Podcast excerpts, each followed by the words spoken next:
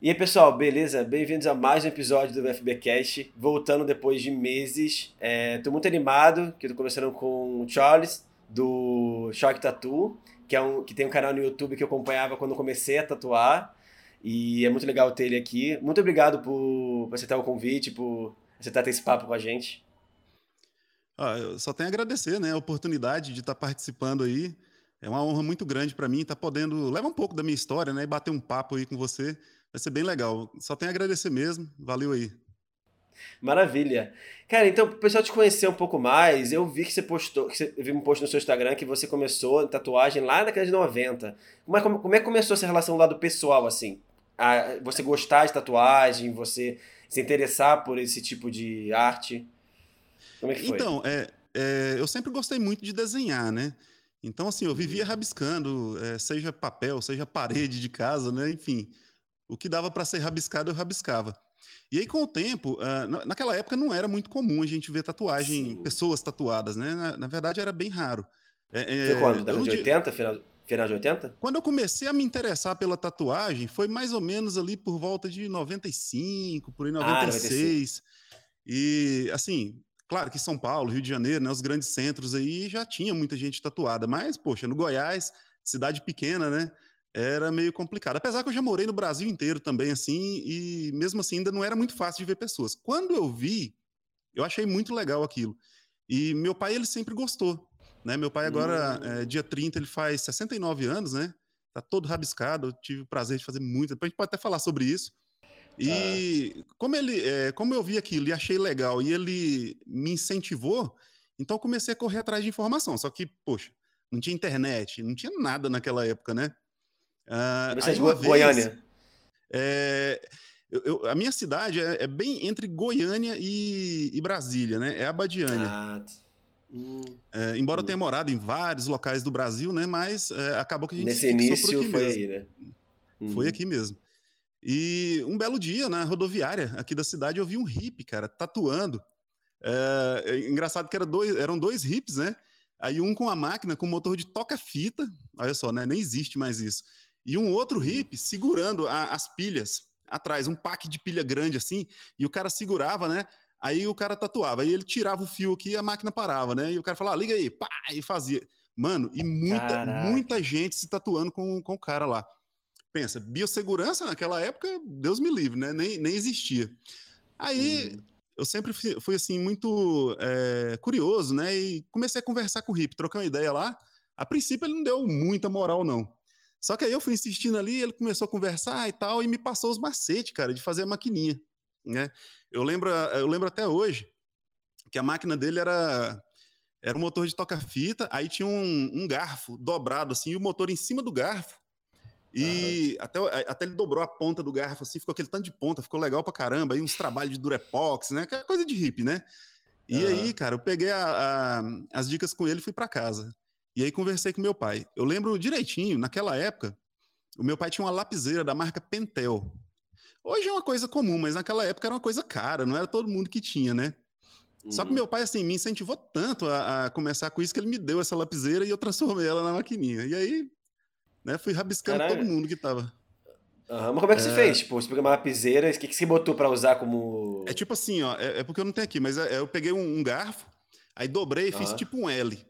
Na parte uhum. de cima, fixa o motor. E na parte da frente vai a lapiseira. Tira todo o miolo dela, né? Fica só a pontinha. Sim. E aí você faz uma agulha com arame de. Na época era arame de caderno, cara, que é aço, né? Ah, arame. Uhum. Aí fazia a manivelinha lá. No próprio motor de toca-fita já tinha uma poliazinha que ele tocava, é, que tinha uma correiazinha. Eu só furei. Que, ba né, que fazia a... bater, né? É. Uhum. E aí, tinta. Como? Aí o Hip falou para mim: ó, ó, maluco, tem que ser nanquim. Aí eu falei, pô, nanquim, então vou atrás do nanquim, né? Tinha uma loja na minha cidade que tinha nanquim da Acrylex. E, cara, tinha nanquim preto, vermelho, azul e amarelo, cores, cores primárias, né? Aí, uhum. aí, tinha branco também. Aí eu, branco, tentei aplicar naquela época, não consegui, né? Uh, enfim, comecei a rabiscar com essa, com essa, é, esse equipamento precário aí, né? E, mas começou em casa legal. mesmo também? Comecei em casa mesmo. É, na verdade, na época eu nem sabia que existia equipamento profissional de tatuagem, eu achei que era aquilo mesmo, né? Poxa, e Sim. aí, é, ah, e o Hip falou para mim, ó, terminou de usar a agulha, tem que lavar e ferver. Aí eu falei, a biossegurança, né? É. Ah, mas cara, pra hoje, época, hoje, cara é, era... época, hoje em dia não justifica ninguém fazer uma coisa dessa, mas bom, eu fiz. Claro.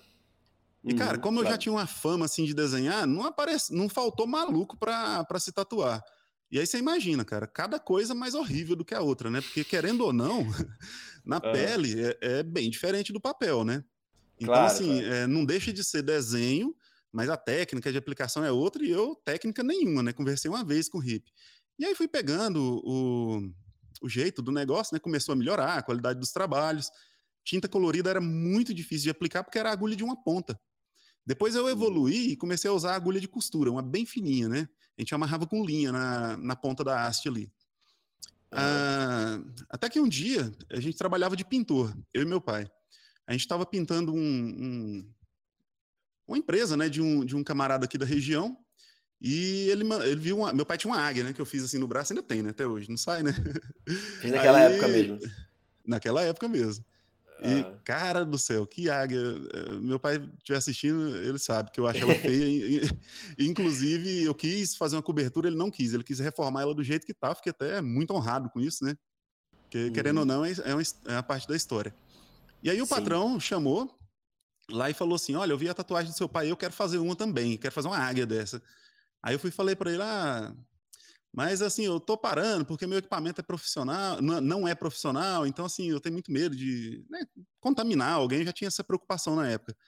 Aí, é, é, é, cidade pequena, o pessoal é meio assim, ignorantão, assim, meio. É, aqui a gente fala que é um. Pessoal muita, chucro, é muita né? monte, né? Tipo, é, é. Aí eu aguento, ele... faz, eu aguento, aguento. Não, pois é, mas aí ele falou assim: eu falei, olha, que o equipamento meu não é profissional e tal. Aí, por que, que você não compra um equipamento profissional? Eu falei, não, é muito caro. Pô, naquela época, eu lembro certinho quanto que eu paguei no kit. Naquela época foi 600 reais. Eu falei, não, é, é muito caro. Aí ele foi, olhou para mim e falou assim, mas se eu tô te falando pra você comprar, é porque eu vou pagar. Falou assim para mim. Eu falei, eita. Porra. Aí eu falei, não, tranquilo então, eu vou pedir. Fiz o pedido. É, eu tô pulando um pouco da história, porque, tipo assim, eu fiquei sabendo desses equipamentos quando eu comprava a revista Metalhead, que era de rock, e aí hum. saiu uma edição especial, Metalhead Tattoo. Né? Não me lembro exatamente o ano, não sei se foi 86, é, 96, alguma coisa assim. Uhum. E aí, tinha lá anunciado o kit do Scorpions Tattoo de São Paulo, do, do Carlos Ferrari, né? O Carlinhos Tattoo. Uhum. E aí, naquela época, né, eu peguei, entrei em contato por telefone e falou: não, eu te mando por Sedex e tal. Ele falou: manda o Sedex a cobrar. Eu falei: tranquilo, então. O dia que chegou o negócio no correio lá, eu corri para falar com o patrão lá, falei: ó, oh, chegou o negócio lá. E, pô, me deu dinheiro assim, cara. Aí eu fui Porra. lá e comprei. Mano, eu lembro até hoje o cheiro do primeiro bastão de transfer que eu peguei, cara. Sabe? Dá, dá até aquela nostalgia, assim, quando, quando eu penso nisso aí.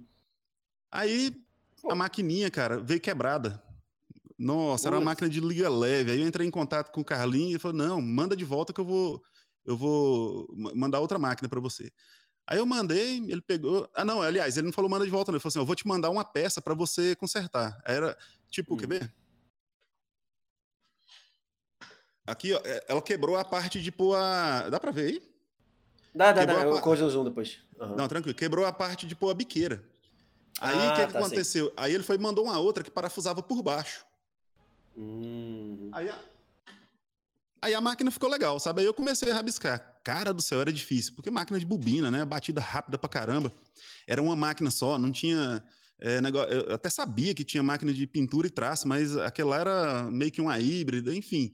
Mas depois eu dominei o equipamento e aí sim, em 97, quando eu comecei a dominar esse ah, equipamento isso foi, aí. Isso, isso, foi ainda, isso foi ainda lá atrás, em 96? Lá atrás. Uhum. Ah, 97 é que eu considero assim que eu realmente comecei ah. a tatuar profissionalmente. Ah, então... eu comecei a cobrar e tal. Uhum. Então até que as coisas fluíram rápido, né? Porque você falou que você começou a interessar com 90... É, assim, seu hip de 95, aí 96 teve essa questão, Isso. aí já começou... É, não, é, Pô, é, é, olhando assim por esse lado foi rápido, né?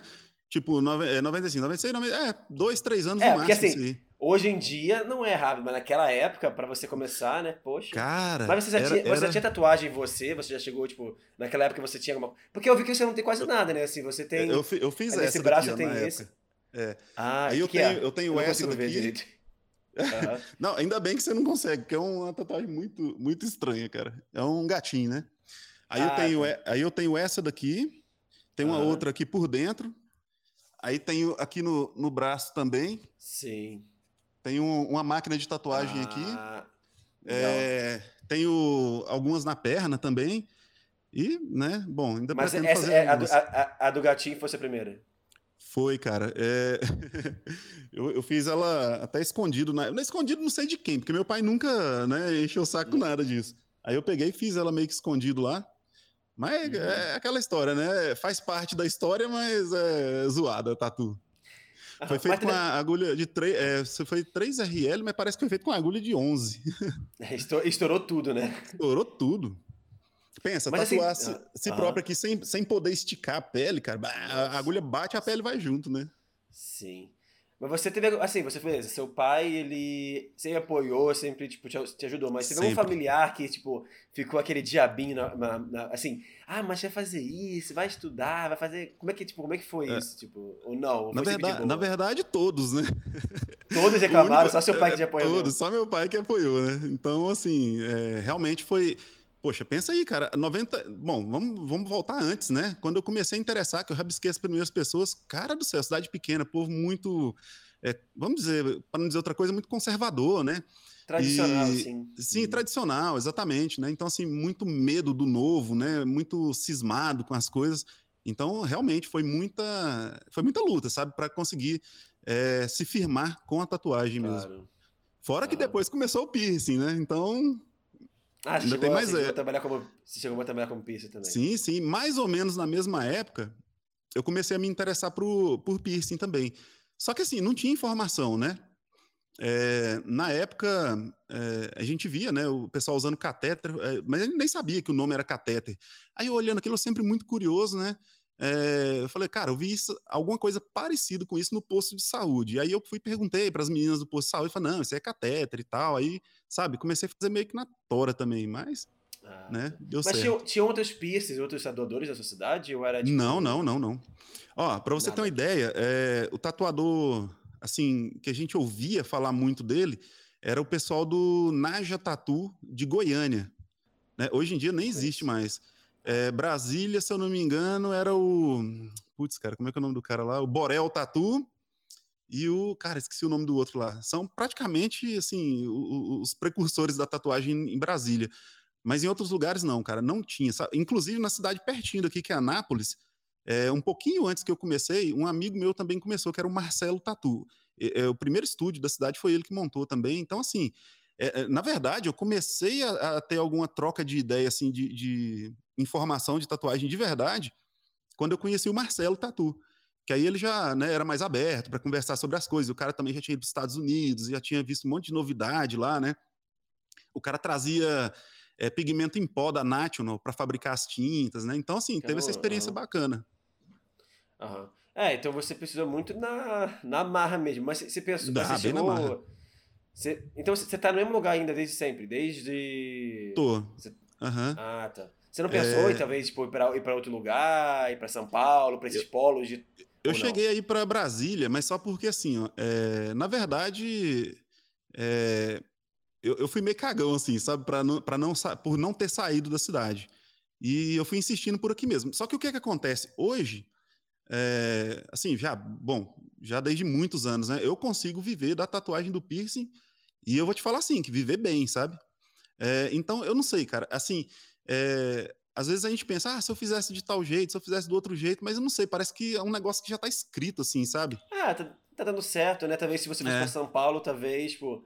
É que realmente São Paulo, Rio de Janeiro, assim, são, é muita competição, né? Tem muitos sim, artistas. Sim, sim, nossa, é Aí, muito... Mas hoje em dia o cenário aí aumentou? Nossa, é muito tá? mais. É, para você ter uma ideia, já na sua cidade, não, que eu digo mais. Assim, é, cidade sim, sim. e fronteiras. Uhum, né, tipo. uhum. Não, assim, ó, nas cidades vizinhas, nossa, pipocou de tatuador, né? Mas na minha cidade, é, durante muito tempo fui eu sozinho. É, hoje tem uhum. muitos tatuadores, né? Mas, assim, já em 90, final de 97, mais ou menos ali, eu, eu já conseguia ganhar dinheiro com tatuagem, sabe? Então, assim, apesar que era muito difícil, por exemplo, tinta. É, uma tinta de qualidade, ou era do, do Marcelo, ou era de um outro tatuador de Goiânia que morava na Europa e de vez em quando ele vinha para Goiânia. Ah. É, que era o. Gente, como é que é o nome do cara? Bruno Leonardo. É, ele tá até, até hoje ele tá em Goiânia, ele mudou de volta para lá. Então a gente comprava, só que, poxa, era caro pra caramba um tubo de tinta, né? Então, e não tinha marca também, não. Era o tubo sem nada escrito e tal. É, muitas pessoas faziam as tintas, né? Comprava o pigmento e tinha a, a formulação própria. E, uhum. Mas assim, eu já, como eu já consegui viver, né, ganhar dinheiro com isso é, um tempo aqui, então eu até de, desisti de sair. Teve uma época que não não estava muito bom para ganhar dinheiro com tatuagem, eu fui trabalhar com outras coisas, mas sempre mantendo a tatuagem e o piercing paralelo, né? Claro. Como, vamos dizer assim, uma, uma segunda fonte de renda. Só que é, teve uma época que eu estressei tanto é, com o trabalho que eu tava, que eu comecei a ficar careca, mano. Começou a cair o cabelo. Eu já estava casado nessa época, comecei a ter problema com a minha esposa, assim, de discussão, né? Claro, é, meu filho, minha esposa, poxa, as pessoas que eu mais amo na minha vida, né? Eu tava sem paciência, assim, e aí eu falei, cara, quer saber? Vou voltar a tatuar. Para você ter uma ideia, eu tinha um provedor de internet nessa época. Ganhava muito bem. Só que o estresse não pagava, sabe? O, o, uhum. é, o que ganhava. Aí eu fui e falei, cara, é, ou eu vou viver de tatuagem ou não sei o que, que eu vou fazer, não. E pá, abri o estúdio e, tipo assim, cara, o negócio fluiu mas... de uma tal maneira que eu, que eu não imaginava, sabe? Uhum. Mas nessa época, mas em 97, assim, você ficou uns bons anos tatuando em casa, então? Depois fiquei, ficou... fiquei. Uhum. Ah, tá. é, é, é que lá na. Isso, é que, é que lá na, na, Eu morava na casa do meu pai e lá era uma casa grande, assim, e tinha um, um cômodo. É, na verdade, o meu quarto era, era, eram dois cômodos no meu quarto. E aí o, o, cômodo meio que do fundo do meu quarto eu montei o estúdio, ficou bem bacana, né? Naquela época, ah, ficou, pra época ficou muito bacana. É, meu pai é serralheiro, aí ele fez uma maca para eu poder tatuar os clientes, né? Então ficou assim, ficou bem bacaninha. Ah, que legal, cara, isso é muito bom. Aí, aí, aí, depois que eu consegui juntar dinheiro, acabou saindo, mas você chegou, Sim. tipo, você chegou a ter uma formação, você chegou a, a isso, ou você sempre, tipo, começou a trabalhar com seu pai e depois foi direto para o tatuagem? É, eu, eu fui para Brasília, né, é, para aprender a trabalhar com, com, informática, né, eu sempre gostei dessa área ah. de tecnologia e tal, e, e por isso que eu te falo, às vezes a gente faz planos e a gente não consegue entender muito bem como é que o negócio vai desenrolando, e depois, quando passa, você fala, poxa, aconteceu aquela coisa e foi exatamente o que tinha que acontecer. Então, eu, eu fui para Brasília para aprender a, a, trabalhar com tecnologia. Isso foi na época que estava começando a internet no Brasil, acho que foi. Bom, no Brasil já foi. É, em São Paulo começou antes, mas nessa região acho que chegou em 99, por aí, mais ou menos, que tá, começou a popularizar. E aí eu fui, cara, é, para aprender a, a trabalhar com, com, com, informática, essas coisas. E aí foi um período muito difícil da minha vida, sabe? Cheguei assim a, a passar fome mesmo, assim. Tinha, tinha um restaurante que é, era, na época já era tipo um, sei lá, uns 15 reais o quilo, que era muito dinheiro na época. E eu podia comer 3 reais só por dia, porque senão não dava para passar a semana inteira, né? Uhum. E aí fui me esforçando com aquilo, fazendo as tatu por fora e tal. E quando eu vi, cara, eu era sócio de uma empresa de tecnologia, entendeu? Eu aprendi a programar e, enfim, eu saí de lá sócio de, um, de uma empresa. Foi quando eu mudei de volta, vendi a minha parte. Então, assim, eu tô é, resumindo demais mesmo a história, claro, né? Claro, claro. Uhum. E aí eu voltei para minha cidade. Foi que, que, antes de eu voltar, eu tinha conhecido a minha esposa, né? Inclusive, esse ano agora Você faz conheceu... 19 anos de cá. Você conheceu aí na cidade mesmo, nessa cidade mesmo? Aqui na cidade mesmo. Inclusive, agora esse hum. ano faz 19 anos de casado. A gente vai fazer. Ah, legal. Bacana, né? E aí eu uhum. vendi a minha parte lá e vim para é, levando a tatuagem paralelo e montei o provedor de internet, já que eu né, comecei a entender bem de tecnologia. E aí é onde eu te falo que hoje, se eu não entendesse o que eu entendo de tecnologia, é, talvez eu não conseguiria, por exemplo, ter lançado um curso online, porque tudo sou eu que faço, né? Minha esposa me ajuda bastante, meu filho está com 13 anos, me ajuda bastante também. Mas, por exemplo, para fabricar o site, para editar vídeo e, cara, aquele monte de coisa, sabe, que eu aprendi lá atrás, tudo tá servindo hoje. Então, é, é bem bacana. É, Por isso que eu falo. Né? Às vezes a gente não entende o que está acontecendo, depois é que a gente vai ver que faz, tudo faz sim. sentido. Tá, acrescentou de certa forma na sua história, sim, né? Sim, bastante. Porque hoje, por ah. exemplo, é, o cara que. É, porque ainda tem mais um detalhe. Quando eu voltei para a minha cidade, é, eu tinha vendido a minha parte da empresa lá, mas não tinha recebido. E aí tinha um cara que fazia dois programas de TV para TV Brasília, né? É, é, é, por isso que, eu, assim, é, a gente vai resumindo, vai faltando coisa. Quando o cara me ofereceu a máquina lá atrás, falou que ia pagar, uhum. é, eu, é, de, depois que, de um tempo, eu comecei a filmar uh, ah, para ele alguns trabalhos que eles fazem. Eu, eu, vou falar o nome do, do, do, camarada, é o João de Deus, que teve aquele escândalo agora recentemente. Bom, Caramba. muita gente Que, que relação louca. Uhum. É, eu tô te falando, o negócio é, é, é muito louco. E aí. Peraí, peraí, é, o, ca o, cara que te pagou a máquina era o João de Deus. Exatamente, cara. Caraca. E aí o que, que, acontece? Depois é a de um única pessoa tempo... que se esperava. Mas é interessante. Exatamente. Interessante. Não, é, é cara, eu, eu, te falo, tem hora que eu acho assim, cara, eu vivo em outra dimensão, porque acontece cada coisa que, que não dá para explicar, sabe? Bom, trabalhava de pintor lá, depois de um certo tempo, é, ficou sem a pessoa que fazia as filmagens das cirurgias dele lá. Cara, eu nunca contei isso na internet, estou contando agora. É, eu sempre é, não falava e tal, agora eu estou contando a primeira vez aqui para você. E aí, é, ele gostava muito de mim, sabe? Aí falou: Você não quer trabalhar é, filmando aqui, não? Aí eu falei: Não, mas eu não sei mexer com isso. Ele falou: Não, eu vou arrumar alguém para te ensinar e aí você fica. Eu falei: Não, fechou então. Até porque eu ia ganhar bem mais, né? E aí eu aprendi a filmar, aprendi a editar. Então, assim, sabe? Aí depois, cara, quando eu voltei para a Abadiânia, vendi a minha parte da empresa em Brasília, vim para a Badiana e os caras não me pagavam. Então, o que, que eu tive que fazer? É, fui consertar computador, continuei tatuando, fazendo as coisas que eu tinha que fazer. E aí, tinha um cara que tinha dois programas de TV na TV Brasília. O nome dele é Luiz Paulo, né? É, ele trabalha com TV até hoje. E aí ele foi, estava precisando de um editor, é, cinegrafista e editor para os dois programas. Né? Um era sobre animais de estimação e outro era sobre cavalos de raça. Aí eu falei, não, eu vou. E aí foi isso que me segurou um tempo, né? Até eu conseguir receber da galera e montar o, o provedor e, enfim, até chegar na parte do estresse que eu falei, cara, vou mexer só com tatuagem sim, agora. Sim. Né? Mas nesse, nesse período você você, você tatuava ainda, tipo, em casa, você não tinha ainda. Tatuava nada, em casa, sempre, é, sempre assim, em casa. Depois, uhum. depois do estresse que você montou um estúdio em si. Foi, aí eu falei, cara, agora vai ser ah, tá. só tatuagem. Só né? estúdio, entendi. É, Mas então, eu tenho uma dúvida, esse, Shark, esse Shark, assim, o seu nome uhum. no site, no canal do YouTube, no Instagram é Shark Tattoo. Isso foi, é. começou desde o início? Como é que foi isso? Que eu sempre tive dúvida. Então. Porque... Uhum. Se, se, alguém visitar o meu Instagram, lá embaixo do feed tem um, uma folha de desenho de Ai, cara, agora eu não sei se é de 96, nem sei mais, é bem antiga, que tem escrito Griffon Tattoo, era Griffon o nome, né? Aí eu nem sei se eu já contei isso na internet, para os meus alunos eu já contei isso aí, inclusive até tira um pouco da magia, mas né, tem que ser. Ah, mas se quiser, se quiser não contar, não precisa. não, não, não, não, não, vou contar, não tem. É, não tem Beleza. isso comigo, não. Então, o que, que, que acontece? Aí, cara, tinha é, um amigo meu, tinha um monte de revista de som automotivo. E aí eu uhum. folheando uma revista dele lá, tinha um tubarão, cara, com um boné virado para trás assim, ó. E era da equipe de som chamada Sound Dreams, né? Sonho de som, né? Som dos sonhos, uma coisa assim. E aí eu achei muito legal aquilo e pintei na porta do estúdio esse, esse tubarão. E ficou bem legal, sabe? A, a, a pintura lá. Falei, cara, que tubarão que ficou legal esse, Falei, mano, vou mudar o nome. É, vou pôr de... Só que eu não posso pôr tubarão, vou botar em inglês que fica mais legal. Shark, Shark Tattoo, ficou legal. Pronto, é, essa aí é a origem do. Ah, vai. Então, Inclusive, depois, se você quiser, eu mando a foto para você postar aí. Eu tenho a foto, ah. que essa, essa porta ainda existe até hoje lá, tá pintada. Meu pai né, mantém lá. Ah, que legal. Ele valoriza uhum. muito essa história, cara. Isso é muito, isso é muito legal, né? Bacana, né? Seu, da parte do seu pai. Uhum. Não, meu pai, cara, aí... nossa, me deu força demais, sempre, assim. Hum.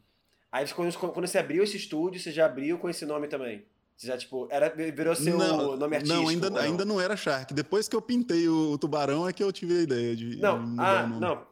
Ah, tá. Então, peraí. Então a pintura foi bem depois, então. Foi, foi, a, a pintura foi em 97, mais ou menos, que eu fiz.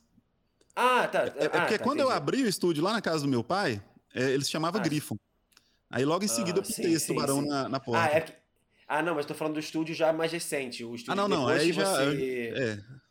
Aí, eu já trouxe. Aí, depois que você teve a questão da internet, depois de toda a sim, história, sim, sim. aí você já uhum. usou esse nome já direto. Já usei o nome direto. Uhum. Já usei entendi, o nome entendi. direto. E aí fiz entendi. a logomarca mais bacana, né? Com um tubarãozinho mais.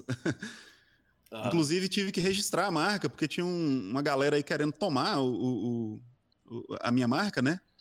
Aí eu tive que fazer um registro no INPI e tal. Deu um trabalho para fazer, mas graças a Deus é. saiu agora. É porque hoje em dia, cara, assim, Shaq Tatu não é um nome muito. Assim, era um, é, é, assim, é um animal, então qualquer pessoa pode pensar, puta, eu gosto muito de tubarão, vou botar Shaq é, Tatu. É. Então, assim, é muito fácil ter pessoas com parecidos, né? Aham. Uhum. É, mas só que é, o que que acontece? A galera que queria se apropriar da marca era, era, eram empresas que são especialistas em registrar marcas, e aí liga ah. meio que te ah. coagindo, entendeu? Ah, tem que registrar com a gente, não sei como é que é. Aí eu falei, caramba, velho. Se né? você não registrar com a gente, a gente vai registrar, é. vai pegar Exatamente. Você... É. É, eles Nossa. não chegam a falar claramente isso, né? Claro, Mas fica claro, ameaçando, né? Então, aí eu Sim. corri e fiz o registro. É, tá certo. Contratei uma empresa idônea, né, para poder fazer esse registro. Nossa, que empresa maravilhosa, fez tudo lá e ficou muito bom. Agora, é, um bom tempo aí sem é. preocupar com isso. Meu pai, ele começou a fazer. Ele, ele tem uns três anos que ele começou um blog de vinho. E ele, ele criou no nome, né? Boas Taças. E ele também tava com muito medo uhum. disso, porque Boas Taças é um nome pegando, é. mas é um nome que qualquer um. Assim, não é um nome tipo. Não é que nem o meu, que é VFB, que assim. VFB até uhum. tem, tem um time de futebol chamado VFB. Uhum. Mas assim. É, tipo, não é, não é, são as iniciais do meu nome, o, o VFB. Mas assim, do meu pai qualquer pessoa pode criar. Então, e já como ele começou a. Cara, tá com quase 10 mil seguidores, ele começou um negócio. Nossa, que massa, cara. Uhum. Aí ele começou. Aí ele registrou também o nome semana passada. Não lembro, ano é, passado é, ele registrou o nome, pagou do. Pagou domínio no site para ter a URL, tipo, tanto .com quanto .br, para não ter problema. Uhum. Porque depois cresce, aparece um monte de gente querendo pegar é. uma fatia, querendo. Como diz, né? então... né? Depois que o negócio faz sucesso, aí todo mundo quer pegar carona. Um amigo meu teve problema, Sim. tá na justiça, por causa de um nome que ele já usava há muito tempo, né? Aí tá na justiça lá para resolver. Então, assim, quem tem uma marca, alguma coisa assim, é, é, inclusive, é uma coisa interessante. A pessoa não precisa nem ter empresa, pode registrar em nome de pessoa física. Se, se a pessoa uhum. tem uma marca, alguma coisa assim que, que quer, que, que quer é, assim, se precaver, registra logo, porque o que registra primeiro fica sendo dono. Não tem, é. E, e, é indiscutível na, na, justiça isso aí. O cara é. pode ter usado ele fez, 10 anos. Porque meu, é, porque meu pai é pessoa física, ele registrou uhum. o nome dele, botou lá e é. pronto. É, a marca é dele, né? E aí ele pode usar na empresa que ele, que ele quiser, não tem problema. Sim, sim. É. Mas aí, beleza, você começou o estúdio e essa ideia do canal, porque assim, eu obviamente eu, eu comecei a estudar tatuagem tem uns uhum. seis anos, já, acho, uhum. acho seis anos por aí, e você já tava lá fazendo vídeo, eu me lembro, conheci você nessa época. Como é que foi, tipo, o início, de onde surgiu? Ou, foi, ou veio desde essa época que você gravava lá atrás? Como é que foi? O canal, é, se eu não me engano, eu abri ele em 2014. Só que aí eu, eu, eu ah, ainda não tinha postado vídeo, assim, né? Eu comecei a postar mesmo, até eu tava conferindo ali agora para não falar besteira. O primeiro vídeo foi postado em 2015. Ah, eu comecei em 2016 então, por 2017 acompanhando. Legal. Que massa. Então, então o que que acontece? É, quando eu comecei, cara, eu apanhei demais para aprender a tatuar, sabe? E aí, quando a gente conseguia encontrar um tatuador que entendia do negócio, o cara queria escravizar a gente sabe, não, não queria passar informação por medo de concorrência. Até parece, né? Mas, que, qual, qual, era, qual, era ideia, qual, era, a ideia inicial do, do canal? Oi? A ideia original do canal, como é que é? é então, eu vou fazer essa introdução aqui para ah, chegar tá. no. no, no uhum. Aí, Beleza. cara, ninguém dava informação. Eu consegui começar a ter algumas informações confiáveis quando eu consegui, conheci o Marcelo Tatu, né? Um abraço para ele se você estiver ouvindo aí é, assistindo a gente aí. Aí o que acontece? Depois, cara, quando começou esse negócio de YouTube e tal, é, eu consegui a, a, a, minha primeira câmera que, que, era capaz de filmar, era uma máquina fotográfica, mas que filmava. Falei, mano, uhum. eu vou começar a postar as coisas que eu sei no canal, né? Porque eu pensava, vai ser útil para alguém, né? E aí comecei a postar a, dicas, né? Para realmente com a intenção de ajudar a galera. Essa foi, esse foi o motivo de ter feito ah, o canal. Ah, entendi. Uhum. Aí, aí você come, é, começou, aí depois, come, aí depois você começou fazendo só, só, pelos vídeos no YouTube e depois teve a ideia de fazer um curso. Também. É, então, o curso é mais aí, recente? É, o curso, o primeiro curso que eu lancei foi mais ou menos, se eu não me engano, em 2018, mais ou menos. O que que acontece? Comecei a postar as dicas lá e um monte de tatuador começou a me atacar. Ah, você fica fazendo isso aí, né? É, vai botar um monte de gente que não, que não tem a mínima noção de nada para rabiscar os outros, para fazer, né? É, cagada na pele dos outros e tal. Aí, cara, é, no começo eu ficava meio contrariado com isso, depois eu começava a deletar os comentários, né? E aí, o que que acontece? A galera começou a pedir o curso. Fala, ah, você não dá curso, não, e tal. Aí eu falei, cara, mas como que eu vou dar curso? Porque para eu formar uma turma, é, para a galera vir para cá fica difícil. Para eu ir, por exemplo, para São Paulo, é, dá trabalho de organizar, e eu pensei, cara, eu vou tentar fazer e é muito um, caro um, também, né? É, acaba ficando caro, né? Estrutura, locação de. Enfim, levar equipamento. Aí sim, no, aero, no avião já tem aquela restrição de agulha. Enfim, tem um monte de coisa que, que na época me desanimou. Aí eu falei, cara, eu vou montar um curso básico, é só dos fundamentos mesmo e online. Vamos ver se dá certo. Aí eu montei e a galera gostou. Né? Aí de lá para cá eu comecei a, a, a, trabalhar nessa área de curso. Mas na, na verdade não é a, a principal, o principal objetivo foi mais por uma necessidade da galera mesmo que começou a pedir. Ah, tá. E depois pediram mais um negócio para você. Né? É, acabou virando mais um negócio. E aí depois a galera pediu um curso de piercing. Mano do céu, o de piercing, aí eu fui atacado com força, viu? Mas, eu, mas assim, então, é, então vamos, vamos falar sobre piercing então agora, beleza? Você. Lá atrás você começou também a trabalhar, mas nesse período na sua, sua carreira de 20 anos para de 20 anos assim, você como é que como é que o piercing estava presente? Assim, você sempre, é, sempre fez piercing, sempre o como é que foi? Eu, eu comecei a tatuar primeiro, né? Aí depois claro. eu comecei a me interessar por piercing, porque é, eu falo assim, poxa, eu não tatuo toda hora. Então, uhum. o, o, uhum. tempo livre que eu tenho, eu posso aplicar piercing, né? E aí comecei a correr atrás da informação. Só que, assim, uh, piercing ainda era mais difícil ainda do que tatuagem, porque piercing, aí sim, tinha pouquíssimas pessoas fazendo, né? É, uhum. é claro que os grandes centros sempre tinham, né? Mas na minha região, caramba. Aí, é, já tinha começado a colocar piercing, mas aí eu conheci um, um body piercer, o Boris, né? Que inclusive eu conheci lá no estúdio do Marcelo. Hoje ele tem, hoje ele tem um estúdio em Pirinópolis, é uma cidade turística que tem aqui perto. E aí ele me passou, cara, um monte de dicas, assim, sabe? Aí eu comecei a entender melhor a, a como, como que funcionava. E aí eu percebi que o piercing, ele tanto o piercing quanto a tatuagem, né? Mas o piercing ele tem é, essa questão de biossegurança. Eu comecei a estudar por fora é, a, a, algumas outras coisas que não era é, do piercing em si, mas questão de, de é, processo inflamatório, infecção. E aí eu comecei a entender melhor como é que funcionava né, a, as coisas no piercing. E assim, estou estudando até hoje, é uma área que parece ser muito simples, mas não é. Né? Depende de uma série de Sim. coisas, então a pessoa tem que estar tá sempre se atualizando. A tatuagem, a parte da biossegurança na tatuagem não muda tanto. Claro, veio evoluindo ao longo do, dos anos, né? Mas é uma coisa assim que não. que, não, que, que meio que já está estabelecido, já tem um, um, um, um, método, já tem um, né, um X ali para você seguir. Sim. Agora o piercing não. O piercing evolui a cada dia nessa questão da biossegurança, né? É, por exemplo, antigamente a galera não usava luva cirúrgica, luva estéreo. Hoje em dia já, já é uma boa prática. Aliás, é exigido pela vigilância sanitária que se use, use luvas estéreo, né? É, antigamente a galera não esterilizava joia, as jo mesmo novas, não, não esterilizavam. Hoje a gente já esteriliza. É, então, assim, tem é, procedimentos né, de, na, nessa parte de biossegurança que evoluíram demais no piercing. A, a ponto de, na hora de fazer o, o, o procedimento ali, a, a, pessoa usar aquele avental, né, que é, é, é que a gente chama de capote, né, é, óculos de proteção, aquela, assim, Sim. fica quase que um médico mesmo fazendo ali o processo, Sim. que na verdade é uma microcirurgia, né? É um processo invasivo. Claro, bastante. Entendi. Aí hoje, então até hoje em dia você continua fazendo, mas seu foco ainda é tatuagem? Como é que tá essa divisão? Você, o que então, assim, é... você tá meio uhum. É, Aqui porque assim, você, que você, você, tá, desculpa, você tá com o canal no Não, YouTube, você tá com uhum. tatuagem, você tá com piercing, uhum. você tá com curso. Como é que é essa questão de divisão de tempo? Você tem uma coisa que você foca mais? Como é que tá? É complicado, né? Porque o tempo é escasso e, e graças Sim. a Deus que eu tenho a minha esposa e meu filho para ajudar. Mas assim, eu não parei de tatuar nem de aplicar piercing. É, agora eu trabalho com agenda reduzida, né? É, e isso, por um lado, é bom que me permite cobrar um valor uh, assim um pouco mais satisfatório, né?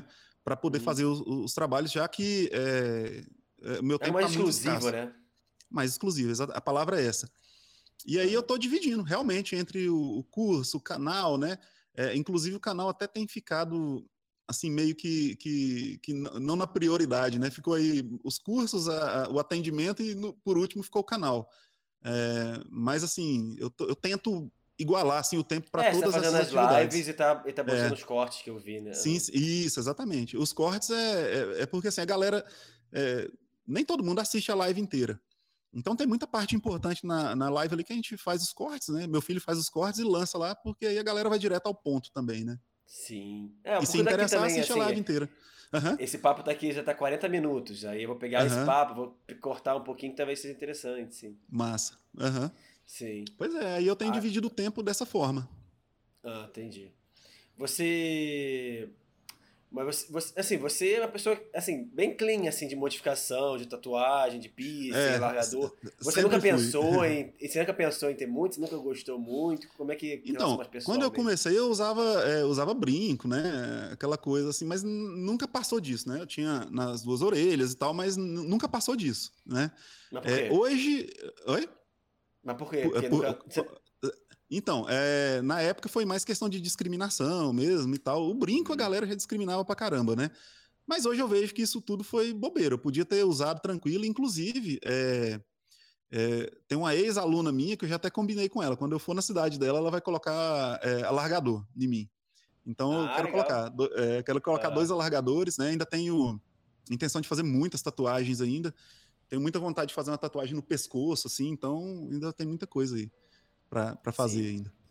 É que isso não foi, nunca, foi sua, nunca, nunca foi sua prioridade, né? Sempre teve tantas coisas é. pra que. Ah, você não pensou talvez, ah, vou fazer uma tatuagem, fazer isso. É, e eu, eu gostava, assim, a, a, minha, a minha paixão era sempre a fazer mesmo, né? Então.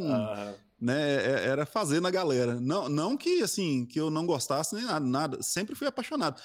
Na minha vida, eu só fiz até hoje coisa que eu acredito. Então, é, para você ter uma ideia, a galera fala assim: ah, mas e quando seu filho quiser se tatuar? Eu falei, mano, eu não vou deixar ele se tatuar com menos de 18 anos, mas depois de 18 anos, cara, eu faço a tatu que ele quiser, tranquilo. Eu, eu não, não, vejo problema nenhum, de verdade mesmo, piercing, tatuagem, porque se eu não acredito na coisa que eu faço, cara, quem que vai acreditar, né? Então, e, e, até meu filho falava: não, eu não quero tatuagem, não, porque é agulha, criança, né? Agulha e tal. Uhum. Aí hoje ele já fala: ah, acho que eu vou fazer um assim e tal, massa, vai ficar legal. Então. Mas ele já pensa é... em seguir esse, esse a sua carreira também? Ou ele ainda não. Acho que ele tem 13 ele anos ainda, tem muito É, 13 anos, ainda tem muito assim... chão pela frente, mas ele gosta muito de desenhar e ele é bom de desenho. Né? Na, na... Hum, Faz bastante desenho, ele gosta muito de desenhar é, mangá, né? Essas, esses desenhos japoneses aí e tal. Então, eu acredito que. É... Inclusive, eu tinha uma mesa digitalizadora, essas mesas de desenho.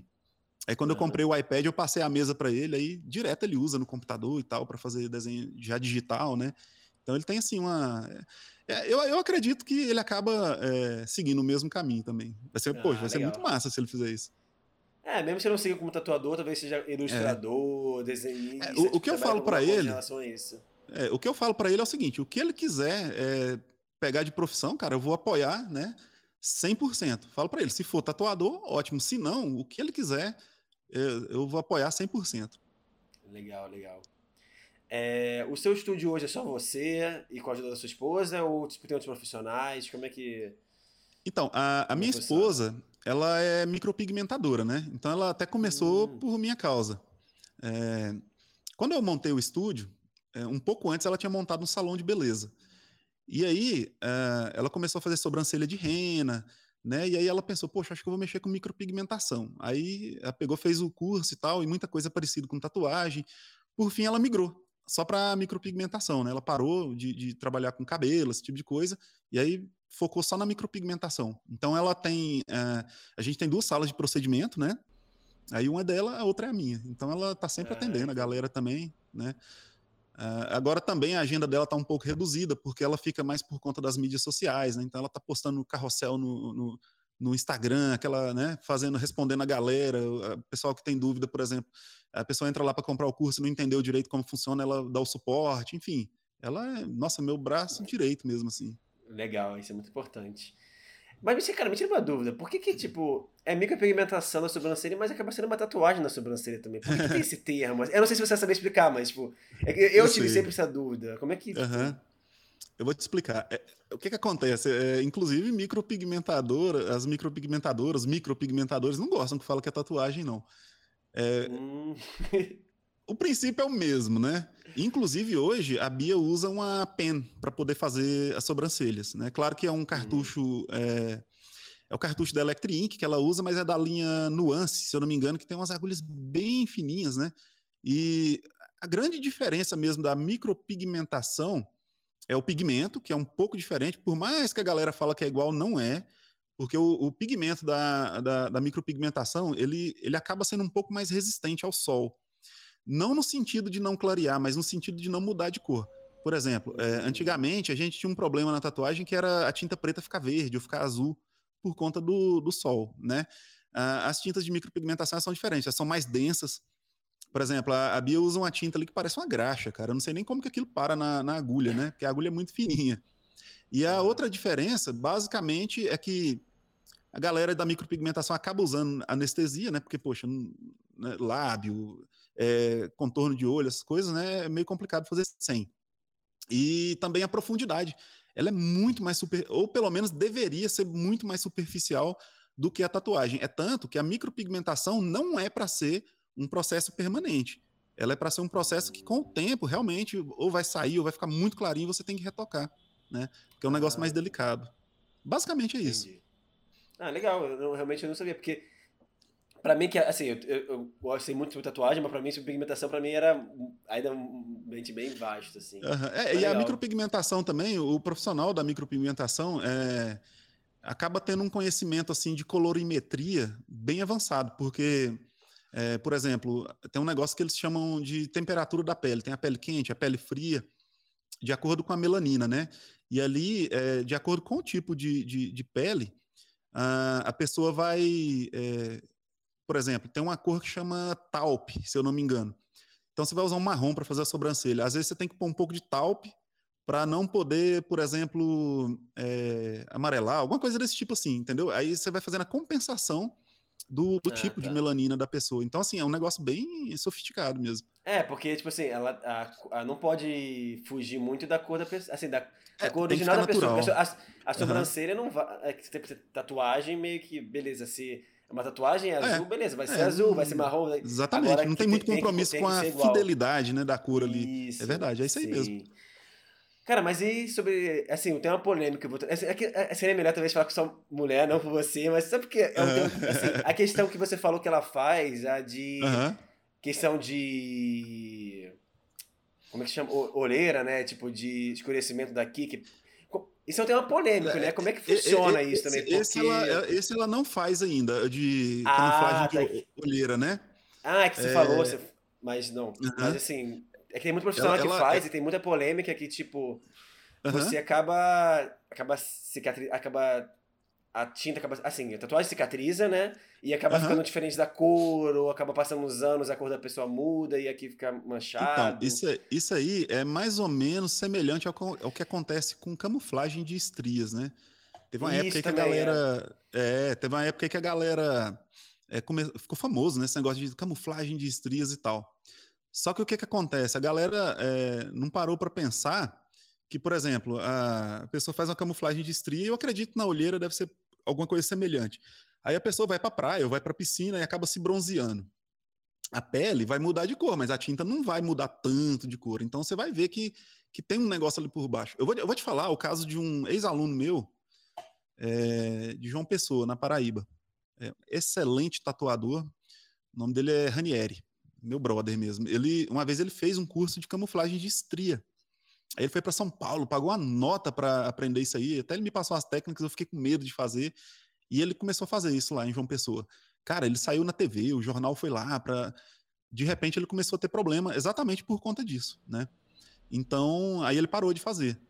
É, mas porque... um lugar tipo João Pessoa, que é um lugar quente, muito sol, sim, não é uma sim, região muito fria sol, Exatamente. Muito Exatamente, aí acabava ficando aparente, aí ele parou de, de fazer, inclusive por conta própria, não que as clientes exigiram, mas por conta própria, ele até pagou sessão de laser para poder, né, é, tirar o pigmento ali, enfim, é, é, é, complicado. Assim, o que que acontece? É, é, assim, não tem nada que fiscaliza isso e as pessoas deveriam ter bom senso antes de, de lançar um curso, seja lá de qualquer coisa que, que for, entendeu? Assim, porque às vezes a, pessoa, não sei, não testou muito, ou, ou fez a técnica, igual você falou aí, às vezes num país que é frio, sei lá, que a galera não toma sol, e aí depois vem pro Brasil, e sabe, é complicado, sim, cara. Sim. Né? A pessoa deveria ter um. Também, algo muito um... recente também, né, cara? Porque assim, tem que ter é... um campo amostral, assim, sim, sim. pessoas muito grande para saber se der certo. Muitas modificações, que, por exemplo o eyeball tattoo, sim, a, sim. a simplificação de língua até antiga, mas eyeball, por exemplo, é, é uma técnica uhum.